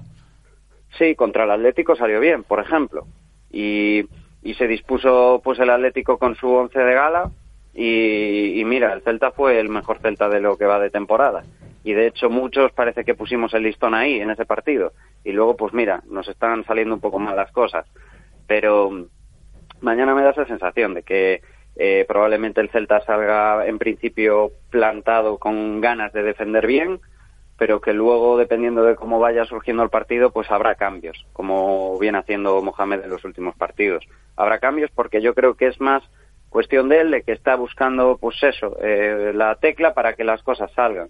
Y realmente con la calidad de futbolistas que tenemos, es eso lo que la gente le achaca más, ¿no? Que, que parece que el centro del campo es lo que está quedando olvidado. Yo creo que la gran tarea pendiente de Mohamed a día de hoy, que te diría, eh, José, y que un poco que quede para, el- para la opinión pública, Sí, sí. es que tenemos que tenemos que conseguir que se entiendan Beltrán y Lobotka, porque por individual es indudable que lo están haciendo genial los dos, pero parece que todavía aún no se entienden lo que tienen que hacer juntos. Entonces parece que eso es lo que queda la gran tarea pendiente de Mohamed, es que no solo sean buenos ellos en lo individual, sino que además se entiendan en lo futbolístico, en el centro del campo. A mí me gustaría, Iago, no sé tú, pero el domingo ver a un Celta pues entero a la hora de leer el partido, ¿no? De decir, vale, eh, sea lo que voy a, a jugar, sé lo que tengo delante y a medida que vaya pasando el tiempo, que vayan transcurriendo los minutos, ver que el Celta no se deshace y que sigue manteniendo una buena línea de lectura, insisto, de los partidos que le está faltando, ¿eh? En las últimas jornadas al Celta de Mohamed y le ha costado evidente- evidentemente puntos importantes y sobre todo lastrando el, el ánimo y, y el enfado general en, en- en jugadores que se demostró el otro día también contra, contra el Getafe. Esa lectura del partido, ¿no? Que, que yo creo que va a ser también clave el domingo en el Sánchez Pizjuán. Es que, es que además el Sánchez Pijuán fue- va a presionar muchísimo y la gente va a estar mm, al 200% porque se supone que tienen que sacar adelante el partido. No empezó demasiado bien el Sevilla, pero ahora está mejor y, y de hecho a mí, bueno, no me disgusta demasiado la idea de Machín y, y bueno, el, la cuestión es que es eso, lo que tú dices, el Celta va a tener que saber lidiar con unos momentos muy duros, que va a tener una presión arriba muy fuerte y que van a estar atacando probablemente varios minutos seguidos y va a haber que solucionar esas acometidas eh, con, con mucha solvencia, porque si no es que nos meten un saco como, como en el año aquel de, de Negredo, ¿no? que sé que se Y tiene, a- y a tiene machacarnos. gol el Sevilla de Machín este año. Sí, sí, sí. Antes eh, lo Ben- comentábamos. Ben Yedder con- parece que, Sí. que vuelve a estar Y Andrés Silva, Sí, que sí. es el pichichi de la liga a estas alturas, digo que tiene gol Sí. el Sevilla y ojo ahí con esa faceta también. Sí, sí, eh, es que claro, eh, si nos ponemos en esos términos, pues eso, hay que sacar otra vez a relucir a que hemos conseguido defender a, a Diego Costa y Grisman, ¿no? Y si hemos conseguido defenderlos a ellos, pues esto también podemos, tenemos que ser capaces de hacerlo. pero claro, de ahí a, de la teoría a lo que luego se, se dé en la práctica, no lo sé. Eh, me da la sensación de que, de que mañana sobre todo vamos a tener que estar acertados arriba para si nos meten dos, por poder tener nosotros la capacidad de meter tres, porque goles seguro que vamos a encajar, entonces vamos a tener que tener una, un acierto de cara a puerta importante para solucionar esa carencia defensiva. Sí, está claro, ¿eh? que los goles, en este caso, si los encajas, los tienes que contrarrestar con, con esa dinamita que, que tiene el, que el Celta. De momento está siendo una de sus grandes bazas, al margen de, del desorden cuando se habla de, de estilo y de, y de planteamiento de partidos y demás. Vamos a hablar del resultado, Yago, como siempre, en la previa Noticias Celta una porra que a ver si, si acertamos. El hoy ya lo damos por descartado porque siempre va a poner ese 3-1 favorable al Celta, en este caso 1-3. Mira, hoy dice eh, que gana el Celta 0-4. Venga, pues se lo vamos a se lo vamos a comprar y en este caso Yago Tallón, ¿qué nos cuenta? Pues no sé, la verdad yo mm, acabo de decir que voy a ver goles. No sé, 2-2 quizá. No sé, 2-2. venga. Mira, es realista, oye, el resultado de Sí. Yago puede ser realista. 2-2 en el Pijuán, si son buenas las sensaciones y si el Celta Sí, juega exacto. bien, da la cara y demás, bien valdría ese puntito. Venga, pues yo compro, voy a yo voy a poner 2-3, ganamos ahí en el 95, ¿eh? Con un gol sobre Ojalá. la bocina. Sufriendo también, porque me parece que lo del Pizjuán va a ser bastante complicado, pero bueno, hay que mantener esa pizca de, de optimismo a ver si vuelve la tranquilidad, sobre todo en el ánimo, ¿eh? que hace falta en el vestuario Sí. del, del Real Cruz Celta y hace, hace mucha además, ¿eh? mucha falta. Yo creo que, que influye muchísimo, Yago, esto de, de estar desanimados, frustrados y lo demás. psicológico, pesa mucho. Lo psicológico siempre Sí, es sí. fundamental, siempre, siempre. Sin eso, pues eh, eh, lo que acaba de pasar hace dos temporadas en la Premier no hubiera ocurrido, sin una buena motivación mental. Sí, está claro, ¿eh? hace mucha falta y eso en Hombre. parte se consigue con, con resultados. Esperemos que llegue uno bueno el domingo de Sevilla. Y Yago Tallón, ha sido un auténtico placer, ¿eh? como siempre, todas las previas de partidos aquí en Radio Marca Vigo. Un abrazo muy grande, Yago, gracias. Igualmente, chicos, un abrazo para vosotros. Y hasta aquí la información diaria del Celta, ya lo sabéis, de la mano de Codere Apuestas y Grupo Comar.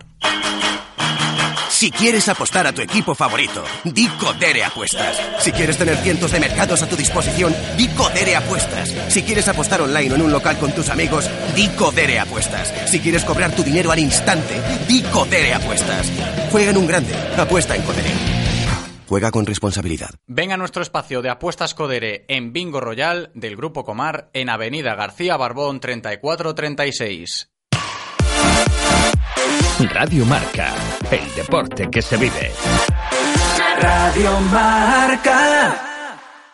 Soldado, informe de situación. Ha sido un verano duro, señor. Han caído dos iPhones, tres Androids, dos tablets y varios ordenadores. Quiero soluciones ya. Llamaré a VIP, señor. Tienen venta y reparación de equipos y móviles. Y nos pueden proporcionar nuevas unidades con precios inmejorables para el largo y duro invierno. VIP Vigo, en calle Sanjurjo Badía 47 o en el 886 1166 43.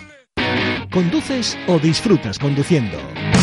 En Autorosas no solo vendemos coches, vendemos experiencias para aquellas personas que viven la conducción como un placer y no como un simple desplazamiento. BMW, Mercedes, Audi, Porsche, Autorosas. En carretera de Madrid después del seminario. 35 años de pasión nos avalan. Sponsor oficial del Real Club Celta de Vigo. Autorosas. Disfruta conduciendo. En Radio Marca Vigo estrenamos nuevo WhatsApp para que tú también formes parte. Envía un mensaje de voz al número 680-101-642. Opina de lo que quieras y haz la radio con nosotros. Radio Marca, el deporte que se vive. Radio Marca.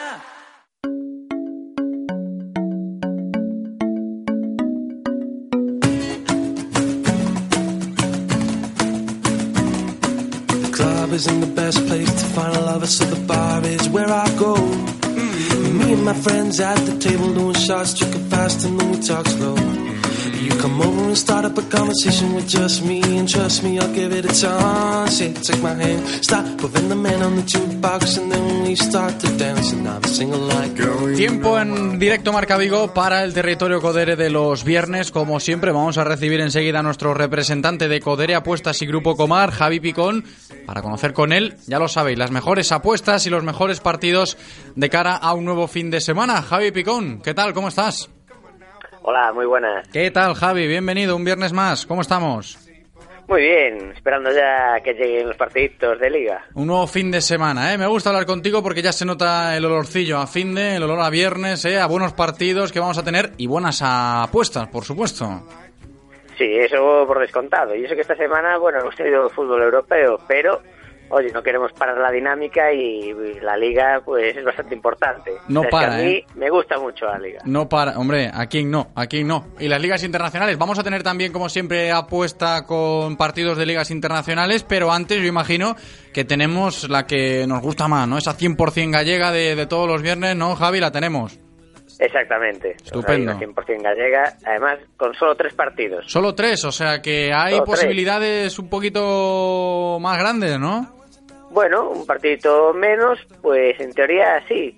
Sabes que el fútbol es caprichoso, pero yo creo que creo que se va a dar, ¿eh? Y Que tan caprichoso. A ver, sobre todo lo del Celta, que lo hablábamos antes, tal y como están las cosas con los ánimos, y el escenario es el que es, el Ramón Sánchez Pizjuán, pero bueno, empezamos Bueno, por ese pero- partido, ¿no? Empezamos por el Sevilla-Celta, Javi. Sí, por el Sevilla Celta, pero aparte, tú mira, eh, cuando el otro día contra el Valencia, pues a lo mejor dices que estás en una dinámica mala Sí. y sacaste un punto y pudiste sacar los tres. O sea que tampoco me mete excesivo miedo el Sevilla, aunque es, vamos, la plaza es muy complicada, pero es que es capaz de ganar ahí el Celta, pero Pues nos Vamos a aferramos a, ello, nos aferramos a ello para comenzar la primera apuesta del día, la 100% gallega, ya lo sabéis, la primera del territorio Codere de hoy, gracias a Codere Apuestas y Grupo Comar. Adelante, Javi. Venga, empezamos con el Sevilla Celta. Ahí vamos a decir que empata o gana el Celta y marcan ambos. Tiene una cuota buenísima y yo pienso que el Celta pues va a sacar algo positivo de Sánchez Pizjuán. Te de- cubres bien, ¿eh? Con empate, con victoria Sí. visitante, con marcan ambos, ahí nos cubrimos Claro, bastante bien. Claro, marcan ambos sobre todo. El, el Celta tiene, ya sabemos que tiene, tiene mucho gol. Peca, el problema de siempre, ¿no? Que se Sí. suele tener, encajar. Pero No, y lo decía también nuestro que- compañero de Sevilla antes, ¿no? Cuando hablábamos con él en los primeros compases del programa, el hecho de que el Sevilla, pues es un equipo que también tiene eh, bastante gol, tiene su punto fuerte arriba y en defensa flojea un poquito, igual que el Celta, más o menos. Claro, y además ha jugado Europa League. Entonces, mira, mm, es otro detalle a tener en cuenta. No me canto por el 2 porque, hombre, a ver, es un sitio muy complicado, pero el X Celta y marcan ambos está pagado muy bien, muy bien, eh, 3 euros. Entonces, vamos con eso. Pues estupendo. Ahí está, el primer partido en la 100% gallega, tenemos otros dos. Otros dos. Ahora ya nos vamos a segunda. Tenemos un Deportivo Málaga. Ahí nos vamos a decantar por una victoria del Deportivo y más de 2,5. Es un partido ahí con todas las espadas en alto, pero tiene una cuota también buenísima, pasando de los 3 euros, casi- es más, casi 4 euros. Y entonces, pues bueno, vamos a decantarnos por ese Deportivo y más de 2,5. Buen partido en Riazor este fin de semana. Por cierto, Javi, el tema de, de Riazor, eh, estamos hablando mucho estos últimos días, a raíz de lo de ayer, entre ayer y hoy, de lo de Balaídos, a raíz de las palabras del presidente. Eh, ¿Las obras en Riazor cómo van? Eh, bueno, ya está bastante más avanzado, parece que queda poco, pero bueno, esto es lo, lo de siempre, lo que nos toca sufrir los aficionados siempre. Eh, no, la obra está para un día y al final, pues bueno, pues ya sabes, que para ese día no está y te, te tienes que aguantar ahí pues un mes más o dos. No, si lo que no pasa en no Galicia no queda pasa más. en ningún lado. ¿eh? Es Madre increíble. ¿verdad? Madre nos pasa mía. a todos. Yo, yo no sé qué, qué nos pasa, pero siempre nos comemos los aficionados los marrones. Y no queda otra nada, pues ahora queda poquita gente por reubicar, pero bueno, es lo que hay. Es que luego ves obras, está pasando en Balaídos, ¿no? Con todo lo que hay alrededor del estadio Balaídos, ya lo hemos comentado antes y seguro que va a dar más que hablar, los problemas que hay con las obras, que están saliendo pues relativamente mal. En Riazor también tenemos ese, ese problema, aquí en Galicia lo digo, ¿no? Y, y la sí. envidia, ¿no? Que puede generar, envidia sana, por supuesto, de otros equipos de, de España que ves cómo reforman sus Sí, estadios, claro. pues la, la Real Sociedad con Anoeta, el año pasado el Betis con el Villamarín, en fin, que son obras que ves que, que salen de maravilla en otros sitios y aquí pues pues es lo Sí, que, que lo yo creo que más bien el problema ya no es deportivo, el problema son las cosas que hay por detrás, que es que yo creo que ese es el problema. Nos pasa, si nos pasa a los dos es por algo. Yo no veo también, nunca veo una cosa así en otros, lo que lo, lo acabas de decir tú. Otras reformas no parecen pues una obra faraónica. Oye, es una obra, hay que hacerla, se hace, se dan unos plazos, pero parece ser que en Galicia siempre ¿no? uno por aquí, otro por allá, digo. tienen Sí, problemas y al final pagamos nosotros. Pero bueno, En fin. eso es así. En fin, pues en Riazor que van a tener que jugar ese Depor Málaga, también con esa incertidumbre de, de las obras. En el Depor Málaga ponemos victoria local, más de 2,5 goles y nos queda un partido, Javi. Y nos queda un partido, nos queda el partido del Elche Lugo. Ahí vamos a ir con un empate y más de 1,5 goles. Creo que puede ser un empatito y con goles, la verdad. Y tiene muy buena cuota y con eso cerramos. Pues perfecto, bastante factible, lo veo. Sí, sí. Tres partidos, más o menos confiamos, a ver, confiamos en los de nuestra tierra, pero con sentido. Y creo que está muy bien, porque vamos a jugar tres euritos para 180. 180, oye, no está nada mal, ¿eh? Tres que jugamos, 180 que podemos ganar solo con tres partidos, ¿eh? Lo vamos a repasar enseguida. Y insisto, ¿eh? Quiero decir con esto que voy a insistir en lo de bastante asequible esta semana, la 100% gallega. Sevilla-Celta, X2 y marcan ambos. Correcto. Deportivo Málaga, victoria del Depor y más de 2,5 goles. Sí. Y Elche Lugo, vamos a poner un empate y más de 1,5 Perfecto. en lo referente a los goles. Pues ahí está, 3 euros que jugamos, e insisto, 180 que nos podemos llevar en la primera apuesta del día de hoy. Pero tenemos más partidos, más apuestas, en este caso con buenas cuotas también. La segunda apuesta del día, la más internacional, la parabólica de Picón, de la mano ya lo sabéis de Codere Apuestas y Grupo Comar. Vamos con ella, Javi. Venga, vamos a empezar con el Sevilla-Celta. Y ahí vamos a poner que gana el Celta ganador sin empate. Es decir, si empatan, simplemente quitamos esa cuota de la apuesta Ajá. y seguimos, seguimos con el resto. ¿Por qué? Porque tiene una cuota de casi 4 euros. Y como te dije antes, sí que creo que si se está un poco más serio atrás, se puede ganar. Porque arriba hay mucho. Sí, a ver cuál es el plan de Mohamed, a ver qué nos cuenta mañana, pero bueno. Es verdad, a ver, más que el plan, que salga lo que tenga que salir, Sí. que no le hagan caso, es igual, que salga lo que tiene que salir, que es, es ganar, intentar en no encajar, la verdad. Entonces nos decantamos por un Celta ganado sin empate. Después tenemos el Derby Vasco, un Athletic Real Sociedad, Otro de los atractivos de este fin de semana, por supuesto. Me parece muy interesante y también me parece que mm, para mí el derby es una X. Normalmente pasan esas cosas, aunque esté mejor el Bilbao en casa, o sea, levemente favorito. El derbi vasco Pero que ya es esta noche a las 9, a golpe de viernes.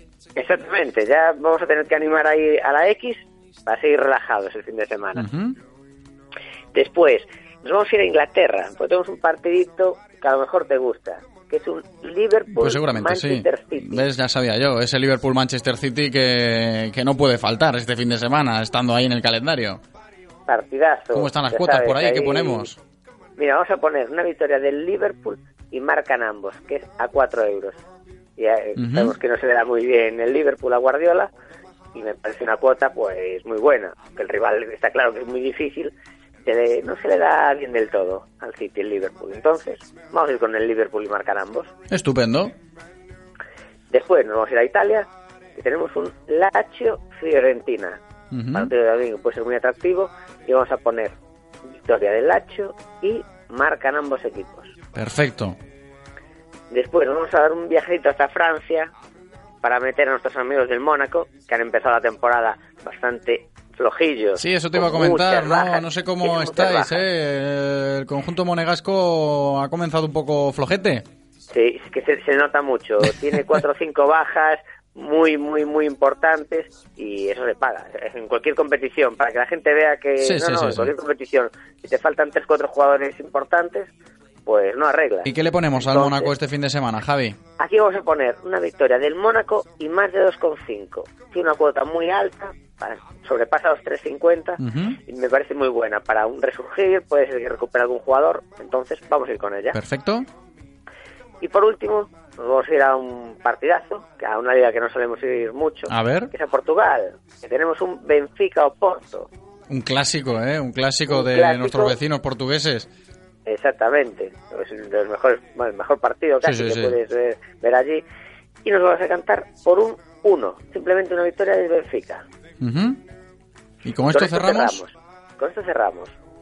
Le vamos a poner un euro Un Vale. eurito solo, y vamos a rozar los 1500. 1.500 euros. Se Y nos no- está es yendo de las manos esto de los premios, ¿eh, No Javi? No es hecho a propósito, es sim- De verdad, cuando acabé de hacerlo, dije yo, pero madre mía, vaya cuota. Hombre. No toco, no toco nada, no vaya a ser. No toques, no toques porque están ahí casi 1.500 euros de premio jugando solo un euro a estos partidos que enseguida repasamos. Javi, adelante. Venga, Sevilla-Celta, Celta ganador sin empate. Athletic, Real Sociedad, X. Liverpool-Manchester City, victoria del Liverpool y marcan ambos. Lazio-Fiorentina, victoria de la Lazio y marcan ambos. Mónaco-Rennes, victoria del Mónaco y más de 2,5 goles. Y Benfica-Oporto, victoria del Benfica. Estupendo. Ahí cerramos. Ya lo habéis escuchado. Un euro jugamos a esta segunda apuesta del día, de la mano de Codere Apuestas y Grupo Comar. Y nos podemos llevar un premio que roza casi nada, ¿eh? Los 1.500 euros. Javi Picón, muchísimas gracias. Como cada viernes aquí en Radio Marca Vigo, es un auténtico placer. Buen fin de semana. Abrazo grande, Javi. Igualmente, un abrazo.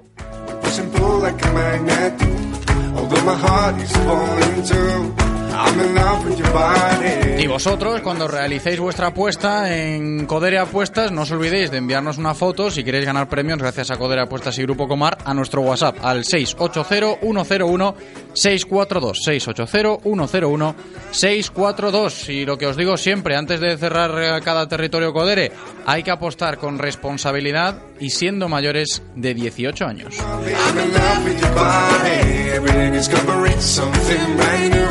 I'm in love with the shape of you. Radio Marca, el deporte que se vive. Radio Marca. Dicen que nadie se preocupa más por tu negocio que tú mismo, pero eso no es del todo cierto, porque Pixelalia cuida tu negocio ofreciéndote una gran variedad de lonas, vinilos, papelería y regalo publicitario para que tu negocio destaque como se merece. Pixelalia, en Vigo, calle Fragoso 76 Bajo y en Salvaterra de Miño, calle Galicia 26 Bajo o infórmate llamando al 986 65 87 91.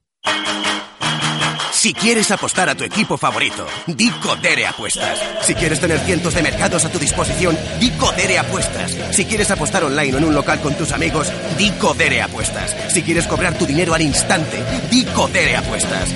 Juega en un grande, apuesta en Codere. Juega con responsabilidad. Venga a nuestro espacio de apuestas Codere en Bingo Royal del Grupo Comar en Avenida García Barbón 3436. Descarga ya la app de Radio Marca Vigo. Las últimas noticias del Celta, interacciones con los colaboradores, radio online, podcast del programa y mucho más. Para Android e iOS. Llévate la radio que hace afición a todas partes. Radio Marca, el deporte que se vive. Radio Marca. Directo Marca Vigo. José Ribeiro.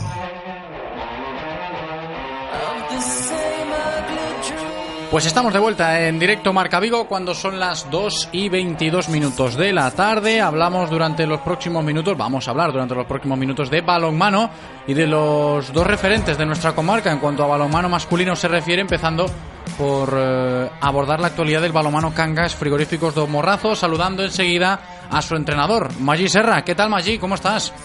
Hola, buenas tardes. Muy buenas tardes, Maggi. Semana completita la que estamos pasando en el Frigoríficos do Morrazo, empezando por el sorteo copero, también ese partido contra el Barça, bastante movidita la semana.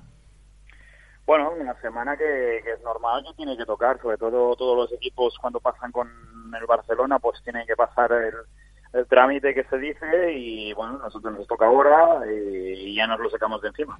A ver, a fin de cuentas el partido era complicado en sí, pero como dices tú, la, bueno, la dificultad ya ha pasado, pero las sensaciones que ha dejado el equipo a raíz de ese partido contra el Barcelona para el entrenador, en este caso para ti, ¿cuáles han sido?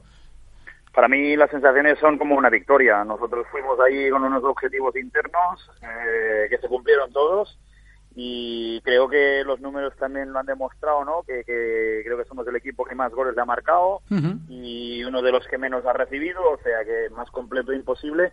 Y si le sumas que éramos 13 jugadores y que nos faltaban jugadores importantes, pues eso aún se multiplica más. Yo y, y todos los jugadores lo tenemos como si hubiera sido una victoria y esas son las sensaciones que tenemos. Eso te iba a rescatar, Maggi, precisamente lo de las cifras goleadoras de este balonmano Cangas Frigoríficos Don Morrazo en la 18 y 19. No hace mucho hablábamos aquí con Suso Soliño, evidentemente de esa cifra de pues los 1.500 goles que había alcanzado ya en Liga Sobal, pero quizás está siendo uno de los puntos fuertes ¿no? de, del Cangas este año en Asobal, esa faceta goleadora. Bueno, yo creo que, que estamos consiguiendo más equilibrio en ese aspecto y y yo creo que también nos falta acabar de, pulir algunos detalles defensivos que, es lo que nos van a dar este plus que, creo que necesitamos. Pero bueno, es una situación que, que la estamos trabajando y en, breve vamos a, a tener ya los resultados sin duda. Antes de seguir abordando un poco la actualidad, eh, pensando en lo que viene, en lo que toca ahora a nivel de preparación, me gustaría hacer un pequeño balance allí contigo de, lo que fue ese sorteo copero. El rival, pues oye, uno de los huesos que estaba ahí el año pasado por la pelea por el descenso. No sé si hay pues especial interés en ello o no. ¿Cómo lo has visto tú? Bueno, a ver, es una competición nueva y siempre hay ganas, por lo menos desde mi punto de vista hay ganas, ¿no? Siempre que haya una competición empezar bien sabemos que tenemos un rival que, es de lo más duro que podía tocar eh, y encima pues juegas en su campo y ellos pues supongo que querrán un poco la revancha de, de lo de lo que pasó el año pasado. Pero bueno nosotros de todas formas, como es un partido que aún queda por llegar, eh, queremos ir partido a partido y ahora nos tenemos que centrar en el partido siguiente que nos toca. Se habló, evidentemente, queda todavía para ese partido copero, pero se ha hablado de la Copa esta semana, precisamente a raíz de, ese sorteo. Y sale un poco la pregunta, ¿no, Maggi? Este año para el balomano Cangas, ¿cuánta importancia en este caso tiene la competición doméstica y cuánta importancia va a tener la copera? Hombre, nosotros eh, es prioritaria la liga, eso no hay ninguna duda y es donde tenemos que ir a, jugar todos los partidos, pues bueno, como si fueran los últimos, ¿no? Eh, queremos hacerlo lo mejor posible, nos ha tocado por, no sé si por suerte por desgracia, un calendario más complicado al inicio que otros equipos y a partir de aquí, pues bueno, ahora ya vienen dos partidos en casa que tenemos que, que, que darlo todo y y bueno, y, empezar a, poner los puntos sobre las ¿no? ¿Y cómo se gestiona ahora el tiempo que queda todavía para el próximo partido? Porque sí que es cierto que esta semana se ha jugado contra el Barcelona, pero hasta la próxima jornada tenemos aún unos cuantos días. No sé si esto es bueno o malo, ¿no? A la hora de gestionar o planificar las sesiones preparatorias, Maggi. No, yo creo que es bueno porque el fin de semana hemos estado entrenando fuerte estos días. El fin de semana el equipo tiene que desconectar, que que limpiar la cabeza, que descansar y luego ya a partir del lunes encaramos una semana eh, que consideramos que es importante y, vamos a, a, empezar como con muchas energías renovadas. Antes de despedirnos, hasta la próxima, evidentemente, siguiendo como siempre la actualidad del balomano Cangas. Allí podemos eh, hacer un pequeño resumen, un balance de que estamos empezando bien este curso, esta temporada en Asobal o no. ¿Cómo lo ves? Sí, yo no tengo ninguna duda. Con lo que hemos comentado, hemos el único partido que te queda ahí la duda de haber podido sacar algo más es el de Valladolid, pero por el resto hemos jugado fuera de casa contra rivales que son muy difíciles, que ya lo están demostrando porque son de parte alta. Y tenemos el partido de Alcobendas que le ganamos en casa, le pudimos sacar un gol a importante y yo creo que el equipo está respondiendo sobre las expectativas. lo que puedes ver perdona, eh, digo, lo que puedes ver es que si en la tabla tú miras, pues estás ahí abajo, sí, pero es por un tema de calendario y es provisional. Por ahí quería hacer un poquito ese, ese hincapié, pero me gusta, me tranquiliza ver que, de momento, pues eh, a nivel de ánimos y de rendimiento estamos bien en ese sentido. Seguiremos, eh, como siempre, de cerca la actividad en Liga Sobal del balonmano Cangas Frigoríficos do Morrazo, con su entrenador, en este caso, Maggi Serra. Muchísimas gracias, como siempre, Maggi, un abrazo. Pues gracias a vosotros, un placer.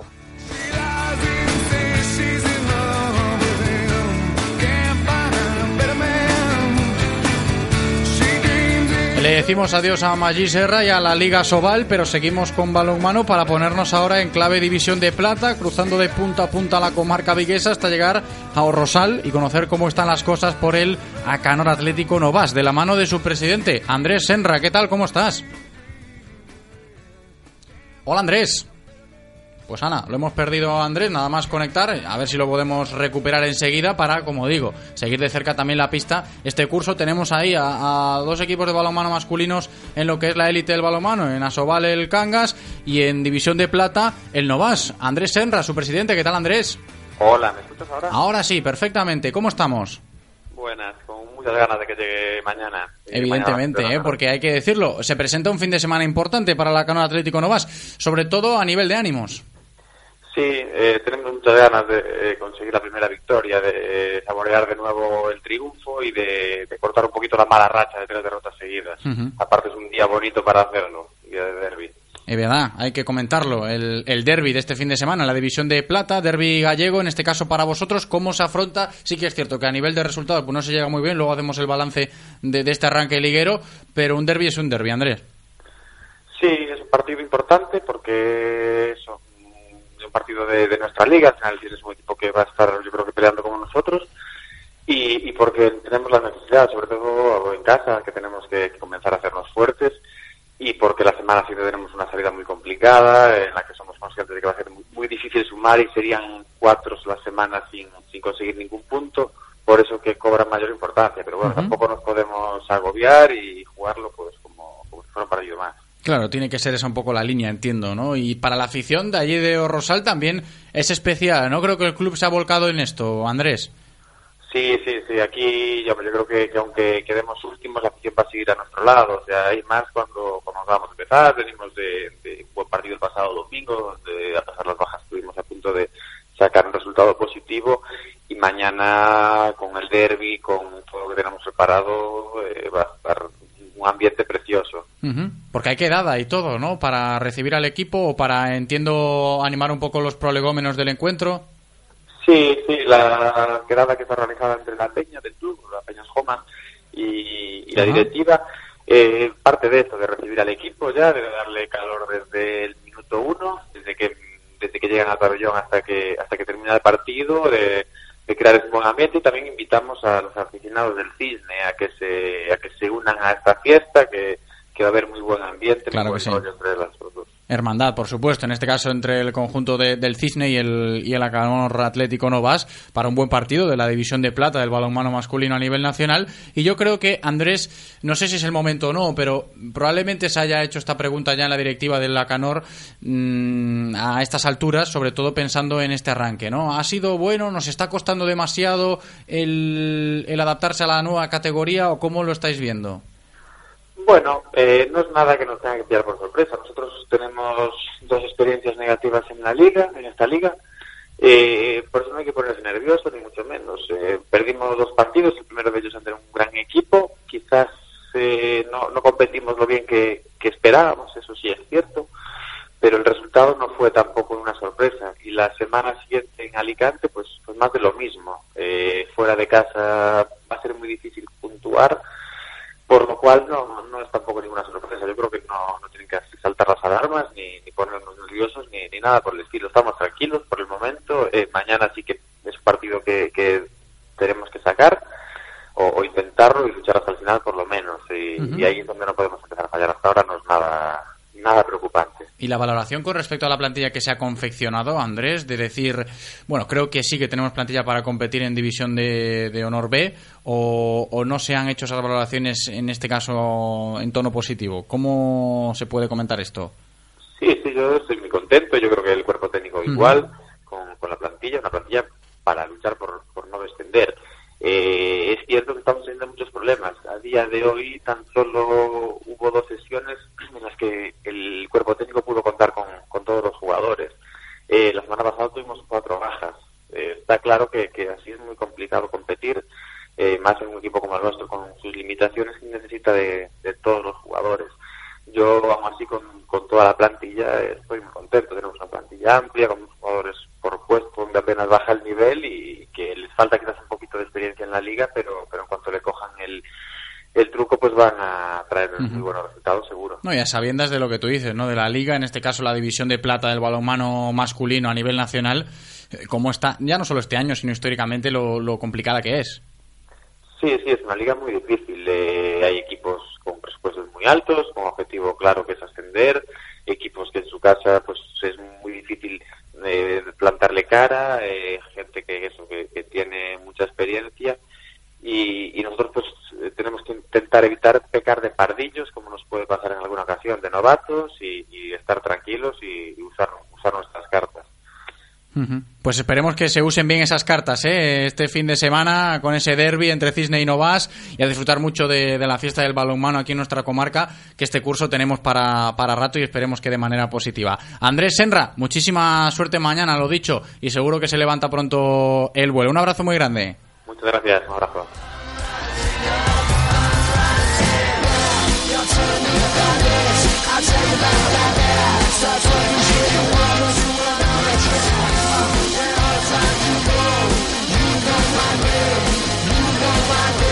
Aparcamos el balonmano ya hasta la semana que viene y nos ponemos ahora en modo náutica porque desde hoy y hasta el día 11 de este mes vamos a vivir en Vigo la gran cita de la Semana Banca con la celebración del Campeonato Europeo Laser Master de la mano de la organización, ahí el Liceo Marítimo de Bouzas y del Club Marítimo de Vigo y que ha dado pie a que pues la zona de las avenidas haya tenido a lo largo del día de ayer un movimiento pues poco habitual con decenas de barcos llegando de numerosos puntos del planeta que van a estar aquí en Vigo y que van a dar vida a este europeo de clase láser con unidades de Estados Unidos, de Australia, de Canadá, Argentina o Brasil también. Con nosotros está ya la cabeza visible de la organización de este evento, Manuel Sebane. ¿Qué tal, Manuel? ¿Cómo estás?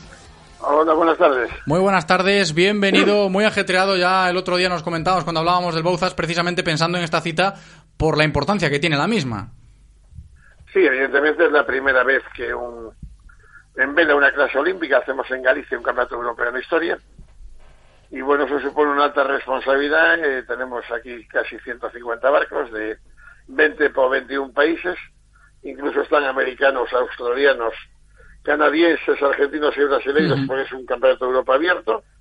Y bueno, a ver si todo nos sale bien, pero bueno, eh, de último hora estamos teniendo una serie de problemas, eh, derivados todos por la nefasta actuación que hubo cuando fue lo del marisquiño y ahora parece que los demás tenemos la culpa de todo.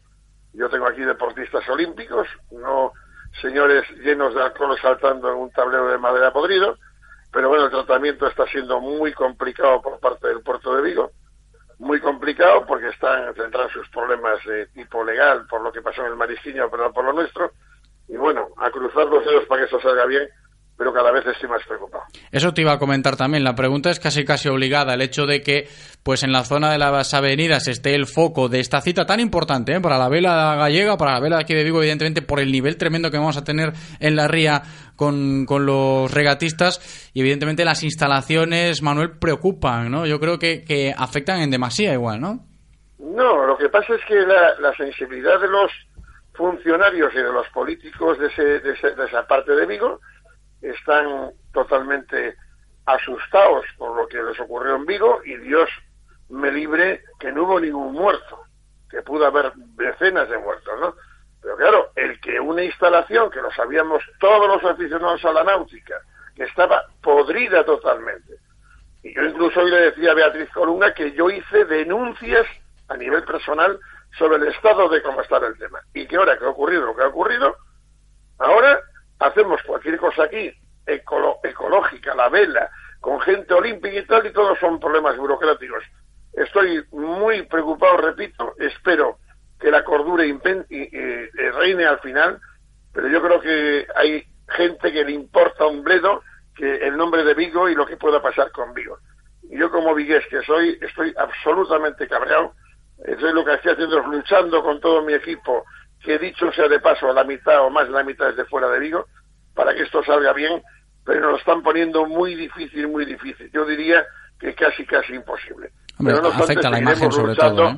Y vamos, vamos a intentarlo. A nosotros ni estamos haciendo botellón, ni estamos fumando, ni estamos armando un Cristo aquí con un conjunto musical, ni nada parecido. Somos una regata de vela con todos los pronunciamientos de la Federación Internacional del Consejo Superior de Deportes y creo que merecemos una sensibilidad mayor. Con esto no estoy diciendo que sea el, enemigo sea monumental, pero desde luego en estos momentos estamos con una serie de, flecos, como se dice en el mundo del deporte, y lo estamos pasando mal, estamos preocupados eh, porque podemos eh, desencadenar por estas pegas legales, esta, este, digamos, como pasa cuando hay una huelga la japonesa, ¿no? que todo el mundo quiere producir para facilitar la empresa, o cuando hay una huelga en cero los controladores aéreos. ¿no? Pues estamos en algo parecido, sufriendo, y si como aquel decía que el programa de televisión, si lo sé, no vengo, ¿no? en menudo lío me he metido, eh, nos hemos metido todos, tenemos la imagen de la ciudad y de la vela gallega nosotros en este momento, y lo que sí te aseguro es que vamos a hacer lo posible, primero por no montar, que no trascienda nada más de lo preciso, que ya está trascendiendo, ni por supuesto que haya ningún lío y que esto salga de maravilla. Que es lo que queremos todos a fin de cuentas. Es cierto que lo que ha sucedido en Omar Isquiño afecta evidentemente para este tipo de eventos y sobre todo para la imagen, pero centrándonos un poco en lo deportivo, eh, el nivel que vamos a tener en este importante europeo de clase láser abierto, porque vienen también regatistas olímpicos de, de nacionalidades de carácter internacional, ya no solo de Europa, como hemos comentado, y que la gente tenga bien claro lo que vamos a ver en la ría, Manuel. Hasta el día 11. Sí, no, la ría nuestra es magnífica, a pesar de los que vivimos, habitamos en ella, ¿no? Y es uno de los campos mejores de, de, de vela, de campos de regatas del mundo. Eso no nos lo puede quitar nadie, ¿no? Menos mal, ¿no? Pero, pero lo que... La parte deportiva tenemos un equipo técnico fantástico, el nivel de la regata es gordísimo, tenemos a Luqui Serrano, que es en este momento el número uno del mundo como oficial principal de regatas, no en vano, tanto el gobierno brasileiro como el británico le dieron la confianza de ser el que fuera el número uno en las Olimpiadas de ambos países, ¿no? Y después tenemos a nivel, tenemos un jurado internacional con un belga que es Strauss, con un francés que es Misson, con Slato el croata, tenemos a Johan Allen que es portugués y tenemos dos españoles, eh, tenemos un comité de medición también dirigido por un francés y dos españoles, con 12 ayudantes que son todos regatistas de Vigo, y todos tenemos todo perfectamente organizado. Pero claro, la política no, porque yo además no soy político. Tengo que resaltar el importante apoyo que estamos teniendo por parte del Consejo de Vigo y por parte de la Diputación de Pontevedra y eh, el puerto de Vigo se, nos facilitó todo, pero ahora no sé por qué está habiendo una serie de pegas que desconozco cuál es el sentido, desconozco a qué viene tanta rigurosidad pero lo cierto es que como no lo solucionemos, nos va a causar problemas importantes. Y también es justo decir que ante todo lo del marisquiño que nos quedamos cojos, eh, señor Regales, David Regales se portó muy bien con Zona Franca. Te estoy hablando ahora de una atalaya mágica aquí en el centro comercial Alase, donde tenemos las oficinas es un debía, debíamos pagar por lo menos que estamos aquí trabajando por tener la vista que tenemos en este momento. Hombre, estupendo, ¿eh? la, la vista desde ahí me imagino que será extraordinaria, sobre todo a sabiendas de, de lo que se nos viene encima, eh, precisamente lo que se va a poder ver ¿no? De, desde ahí en la ría con, con este nivelazo de regata y sobre todo dentro de, de este marco de la Semana Banca. La cita por excelencia, no nos equivocamos, ¿no, Manuel? Así es, así es. La cita por excelencia. Vamos a intentar que todo esto salga bien, a pesar de los problemas. Eh, las condiciones meteorológicas no hablan de mucho viento, pero va a ser de buen tiempo, por lo menos. Esperemos que el viento también aparezca y que al final esto, los sinsabores que estamos teniendo desaparezcan del todo y sea una semana completa de vela. Esperemos que así sea. Antes de despedirnos, un pequeño balance de cómo va la semana banca, porque sí que es cierto que hoy hablamos de la cita por excelencia de este europeo de clase láser que comienza hoy en Vigo hasta, insisto, el próximo día 11 de octubre. Pero, ¿cómo vamos, Manuel, con el resto de actividades, las que ya han sucedido y las que quedan por venir, por supuesto? Pues mira, en este momento hemos completado la, las regatas de vela ligera con regatistas juveniles y junior en la Ría de Vigo, las Coca-Cola Series, después fuimos a Bouzas, donde tuvimos las regatas de piragüismo base, después hicimos una regata de cruceros en Villa de Bouzas eh, la semana pasada, ahora estamos con Europeo de Láser, la semana que viene al acabar el Europeo Coruña, a continuación otra vez Coruña con Sada, una ría de Sada también cruceros en los dos casos, después tenemos el ritmo en la ría de Pontevedra y finalizaremos a mitad del mes de noviembre en Oporto con el meeting internacional de Optimis. Es perfecto, ¿eh? el menú es perfecto de esta semana banca y lo vamos a disfrutar con la cita por excelencia, la cita estrella de este evento, gran evento náutico en Vigo. ¿eh? Esperemos que no haya muchos problemas con lo burocrático y habrá que, con... habrá que sí. vamos a ir a, a ver a Cristo la victoria y a ver si Habrá, que confiar un poco porque la cita bien lo merece, ¿eh? bien merece que, que se pueda disfrutar bien, sobre todo por la gente que viene a competir y, y todos los regatistas que van a estar, esperemos dando un buen espectáculo estos próximos días en la ría. Manuel Sane, muchísimas gracias por atendernos. Manuel, un abrazo Un muy abrazo grande muy y que vaya todo bien. Un abrazo. Vamos a escuchar ahora consejos publicitarios y a la vuelta continuamos en directo Marca Vigo. Radio Marca, el deporte que se vive. Radio Marca. Papá, ¿lo tienes todo para la vuelta al cole? Techo panorámico, sistema de navegación, sistema inteligente anticolisión. Sí, todo. Disfruta de la vuelta al cole con la sensación de tenerlo todo. Consigue un Nissan X-Trail, el sub más vendido del mundo, totalmente equipado en tecnología, por 24.500 euros financiando con RCI Bank. Nissan Innovation that excites. Rofer Vigo, carretera de Madrid 210 en Vigo, Pontevedra. ¿Cansado de no poder jugar en una liga de fútbol 7 porque tu horario no te lo permite? Llega la nueva liga de fútbol 7 en Vigo entre semana. Partidos de lunes a viernes a partir de las 9 de la noche en el campo del Colegio Montecastelo. Paga solo por partido jugado. No te quede fuera que la liga comienza el 15 de octubre. Organiza Liga Metropolitana. Para más información llama al 620-112-028 o escríbenos a info arroba ligametropolitana.com. No te quedes sin jugar el deporte de moda. Vamos con la última palabra. Empieza por P, lugar en el que puedes adquirir tu enganche de remolque. Te lo instalan gratis y además puedes personalizar tu vehículo con la máxima seguridad y el mayor confort para que tú solo te preocupes de conducir. Portavales. Correcto. Ven y engánchate a Portavales. Estamos en Vigo, Ricardo Mella 121, frente a la depuradora de Coruso. Teléfono 986 42 47 13. Descarga ya la app de Radio Marca Vigo. Las últimas noticias del Celta, interacciones con los colaboradores, radio online, podcast del programa y mucho más. Para Android e iOS. Llévate la radio que hace afición a todas partes. Radio Marca, el deporte que se vive. Radio Marca. Oh my lord, take this soul. Lay me at the bottom of the river. Directo Marca Vigo. Devil has come to carry me home. Lay me at the bottom, José Ribeiro. bottom of the river. Encaramos la recta final del programa de hoy. Quedan pues poquito menos de 15 minutos para llegar a las 3 en punto de la tarde. Todavía con varios asuntos que abordar, como por ejemplo la gran cita con el boxeo que tendremos mañana en el pabellón municipal de Bouzas a partir de las 7 de la tarde con protagonistas que antes pues pasan por aquí a golpe de viernes. Por un lado, uno de los que mañana van a estar sobre el cuadrilátero, José en la Sombra Martínez. ¿Qué tal, José? ¿Cómo estás? Hola, ¿qué tal? Eh, todo bien, motivado para mañana pues seguir dando lo mejor de mí y, y dar un gran espectáculo a, la- a las personas que vayan a vernos y bien preparado. Como no puede ser de otra manera, enseguida lo comentamos con más detalle. Viene acompañada a la sombra por eh, su mentor, Manu Jiménez. ¿Qué tal, Manu? ¿Cómo estás? Eh, bien, aquí con vosotros otra vez. Estupendo.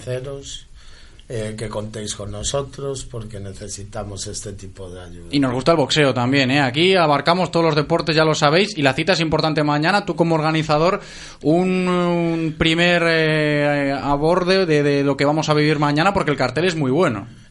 El cartel creo que hacía tiempo, desde aquellas veladas que se hacían aquí en Vigo históricas, hacía tiempo que no había una velada con un cartel y con boxeadores como los que están hoy aquí. Tenemos campeones de España, medallistas de bronce en el campo amateur y luego en el campo profesional pues está José La Sombra, Abelino Martínez. Eh, que son dos boxeadores profesionales. El caso de José lleva poco tiempo en el campo profesional después de una buena carrera en el campo amateur. Y el caso de Abelino ya está un poco más asentado, lleva más tiempo y buscando la posibilidad de, si gana esta pelea y alguna más, tener opciones a un título nacional. Está claro, ¿no? Y me gustaría hablar, ahora que estamos precisamente con José La Sombra Martínez, preguntarte, José, precisamente por eso que ha comentado Manu, que la gente lo tenga claro a la hora de, de analizar el mundo del boxeo, ese salto que tú no has dado no hace mucho, del boxeo amateur al profesional, mañana sobre el cuadrilátero como profesional, evidentemente, pero cuesta mucho dar ese paso, ¿te ha costado o no?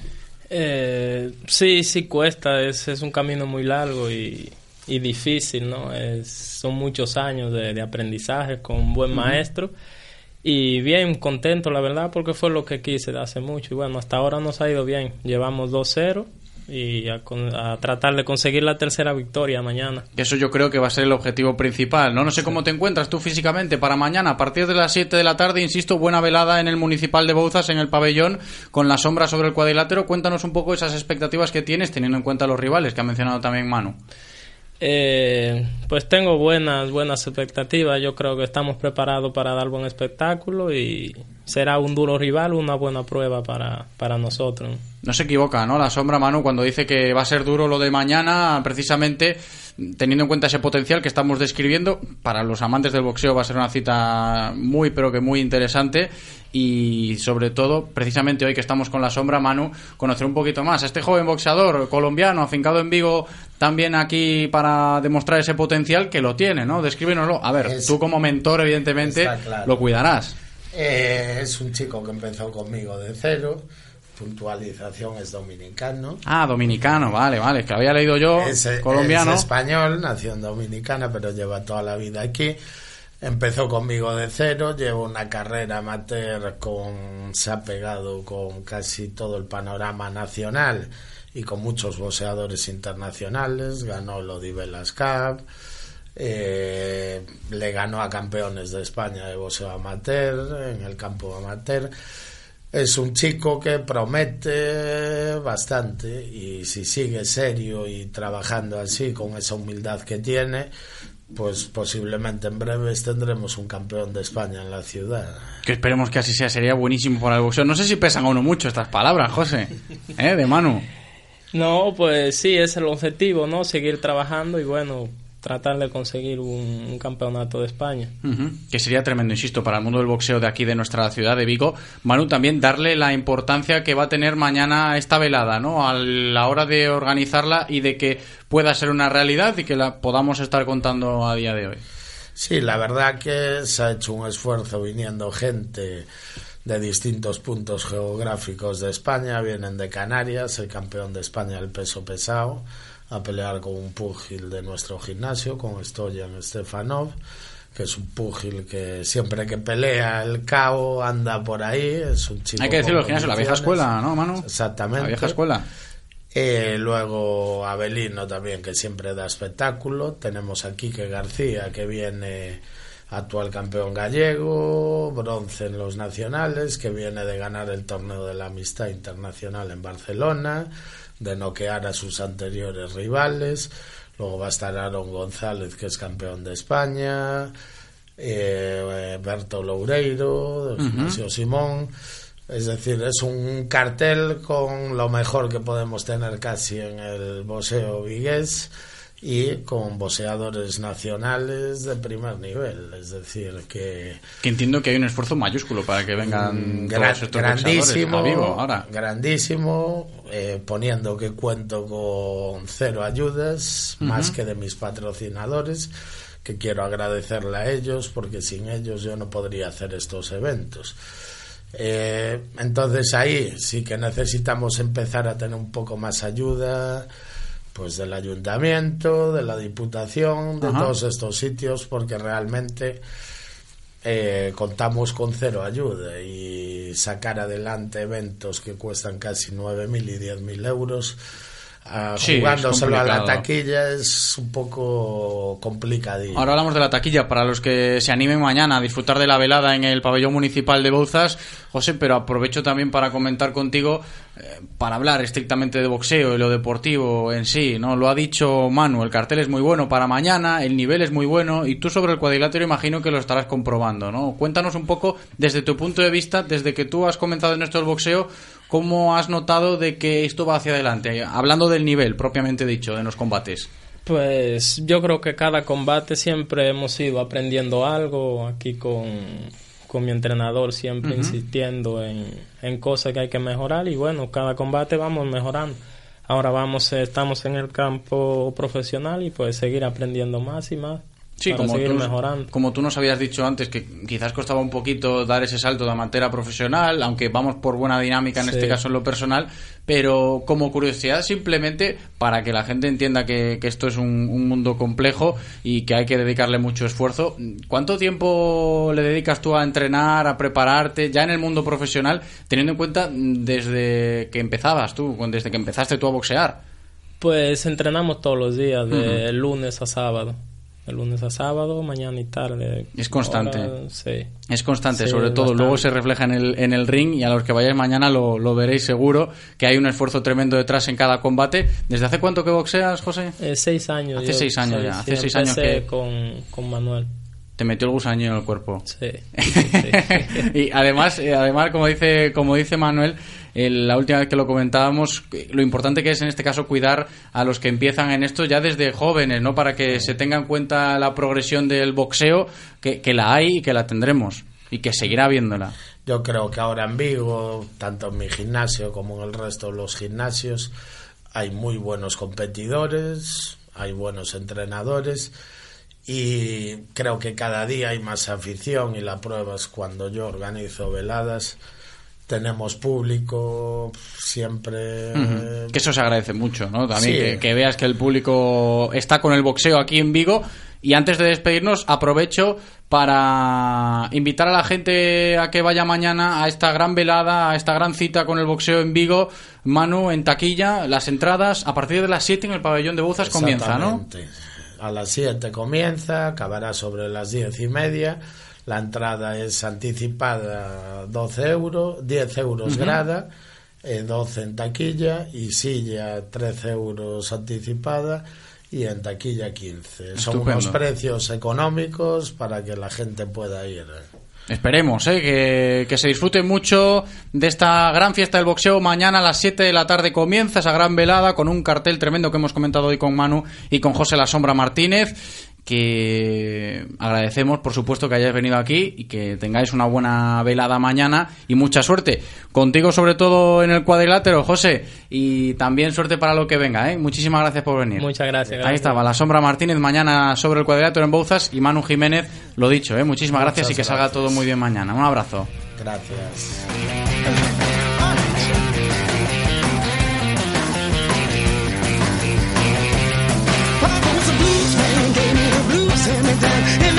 Shoes man gave me the blues hand me downs. Moonshine drinking, doing everything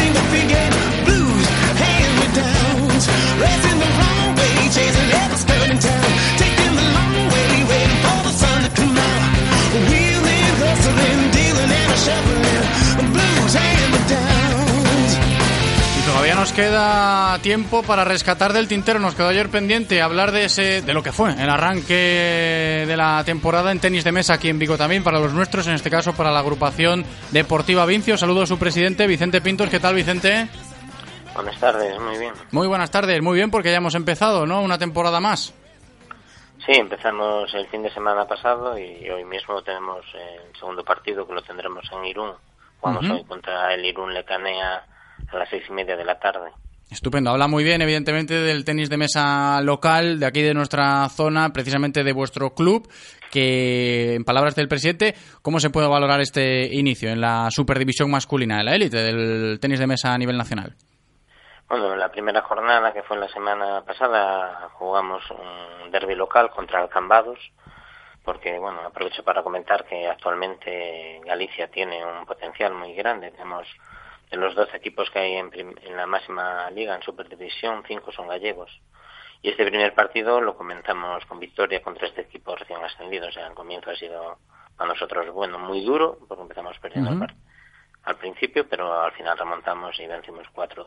Estupendo, ¿eh? Y tenemos ya la segunda jornada ahí a la vuelta de la esquina, pero esto en lo referente a lo que es el, el senior, ¿no? A lo que es el primer equipo Sí. cuando se habla de, de tenis de mesa en la agrupación deportiva Vincios, pero también es interesante rescatar el nuevo curso de categorías inferiores para que esto siga a mayores, claro.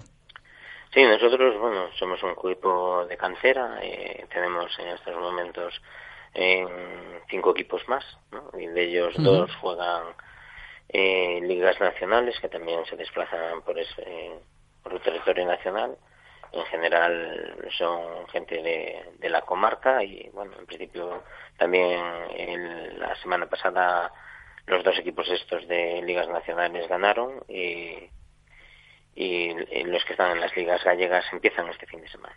Estupendo, ¿eh? Buena, Tenemos eh, muchos equipos y es eh, bueno, complicado los fines de semana sacar un hueco, sacar un hueco. Iba, eh, pero lo que decía, ¿no? Que, que es bueno, ¿no? Y llevamos buena salud en este Sí, sí, caso también estamos ahí, ¿no? Porque esta, en el tenis de mesa. esta gente que está en la base es la que nos Claro. garantiza un poco el futuro del primer equipo. Claro que va bien la cosa, ¿eh? de momento en la agrupación deportiva Vincios, así que cuando hablamos de tenis de mesa, hablamos en positivo aquí en nuestra comarca, aquí en Vigo, en este caso en Vincios. Vicente Pintos, muchísimas gracias por atendernos. Un abrazo, Vicente. Un abrazo a vosotros, muchas gracias.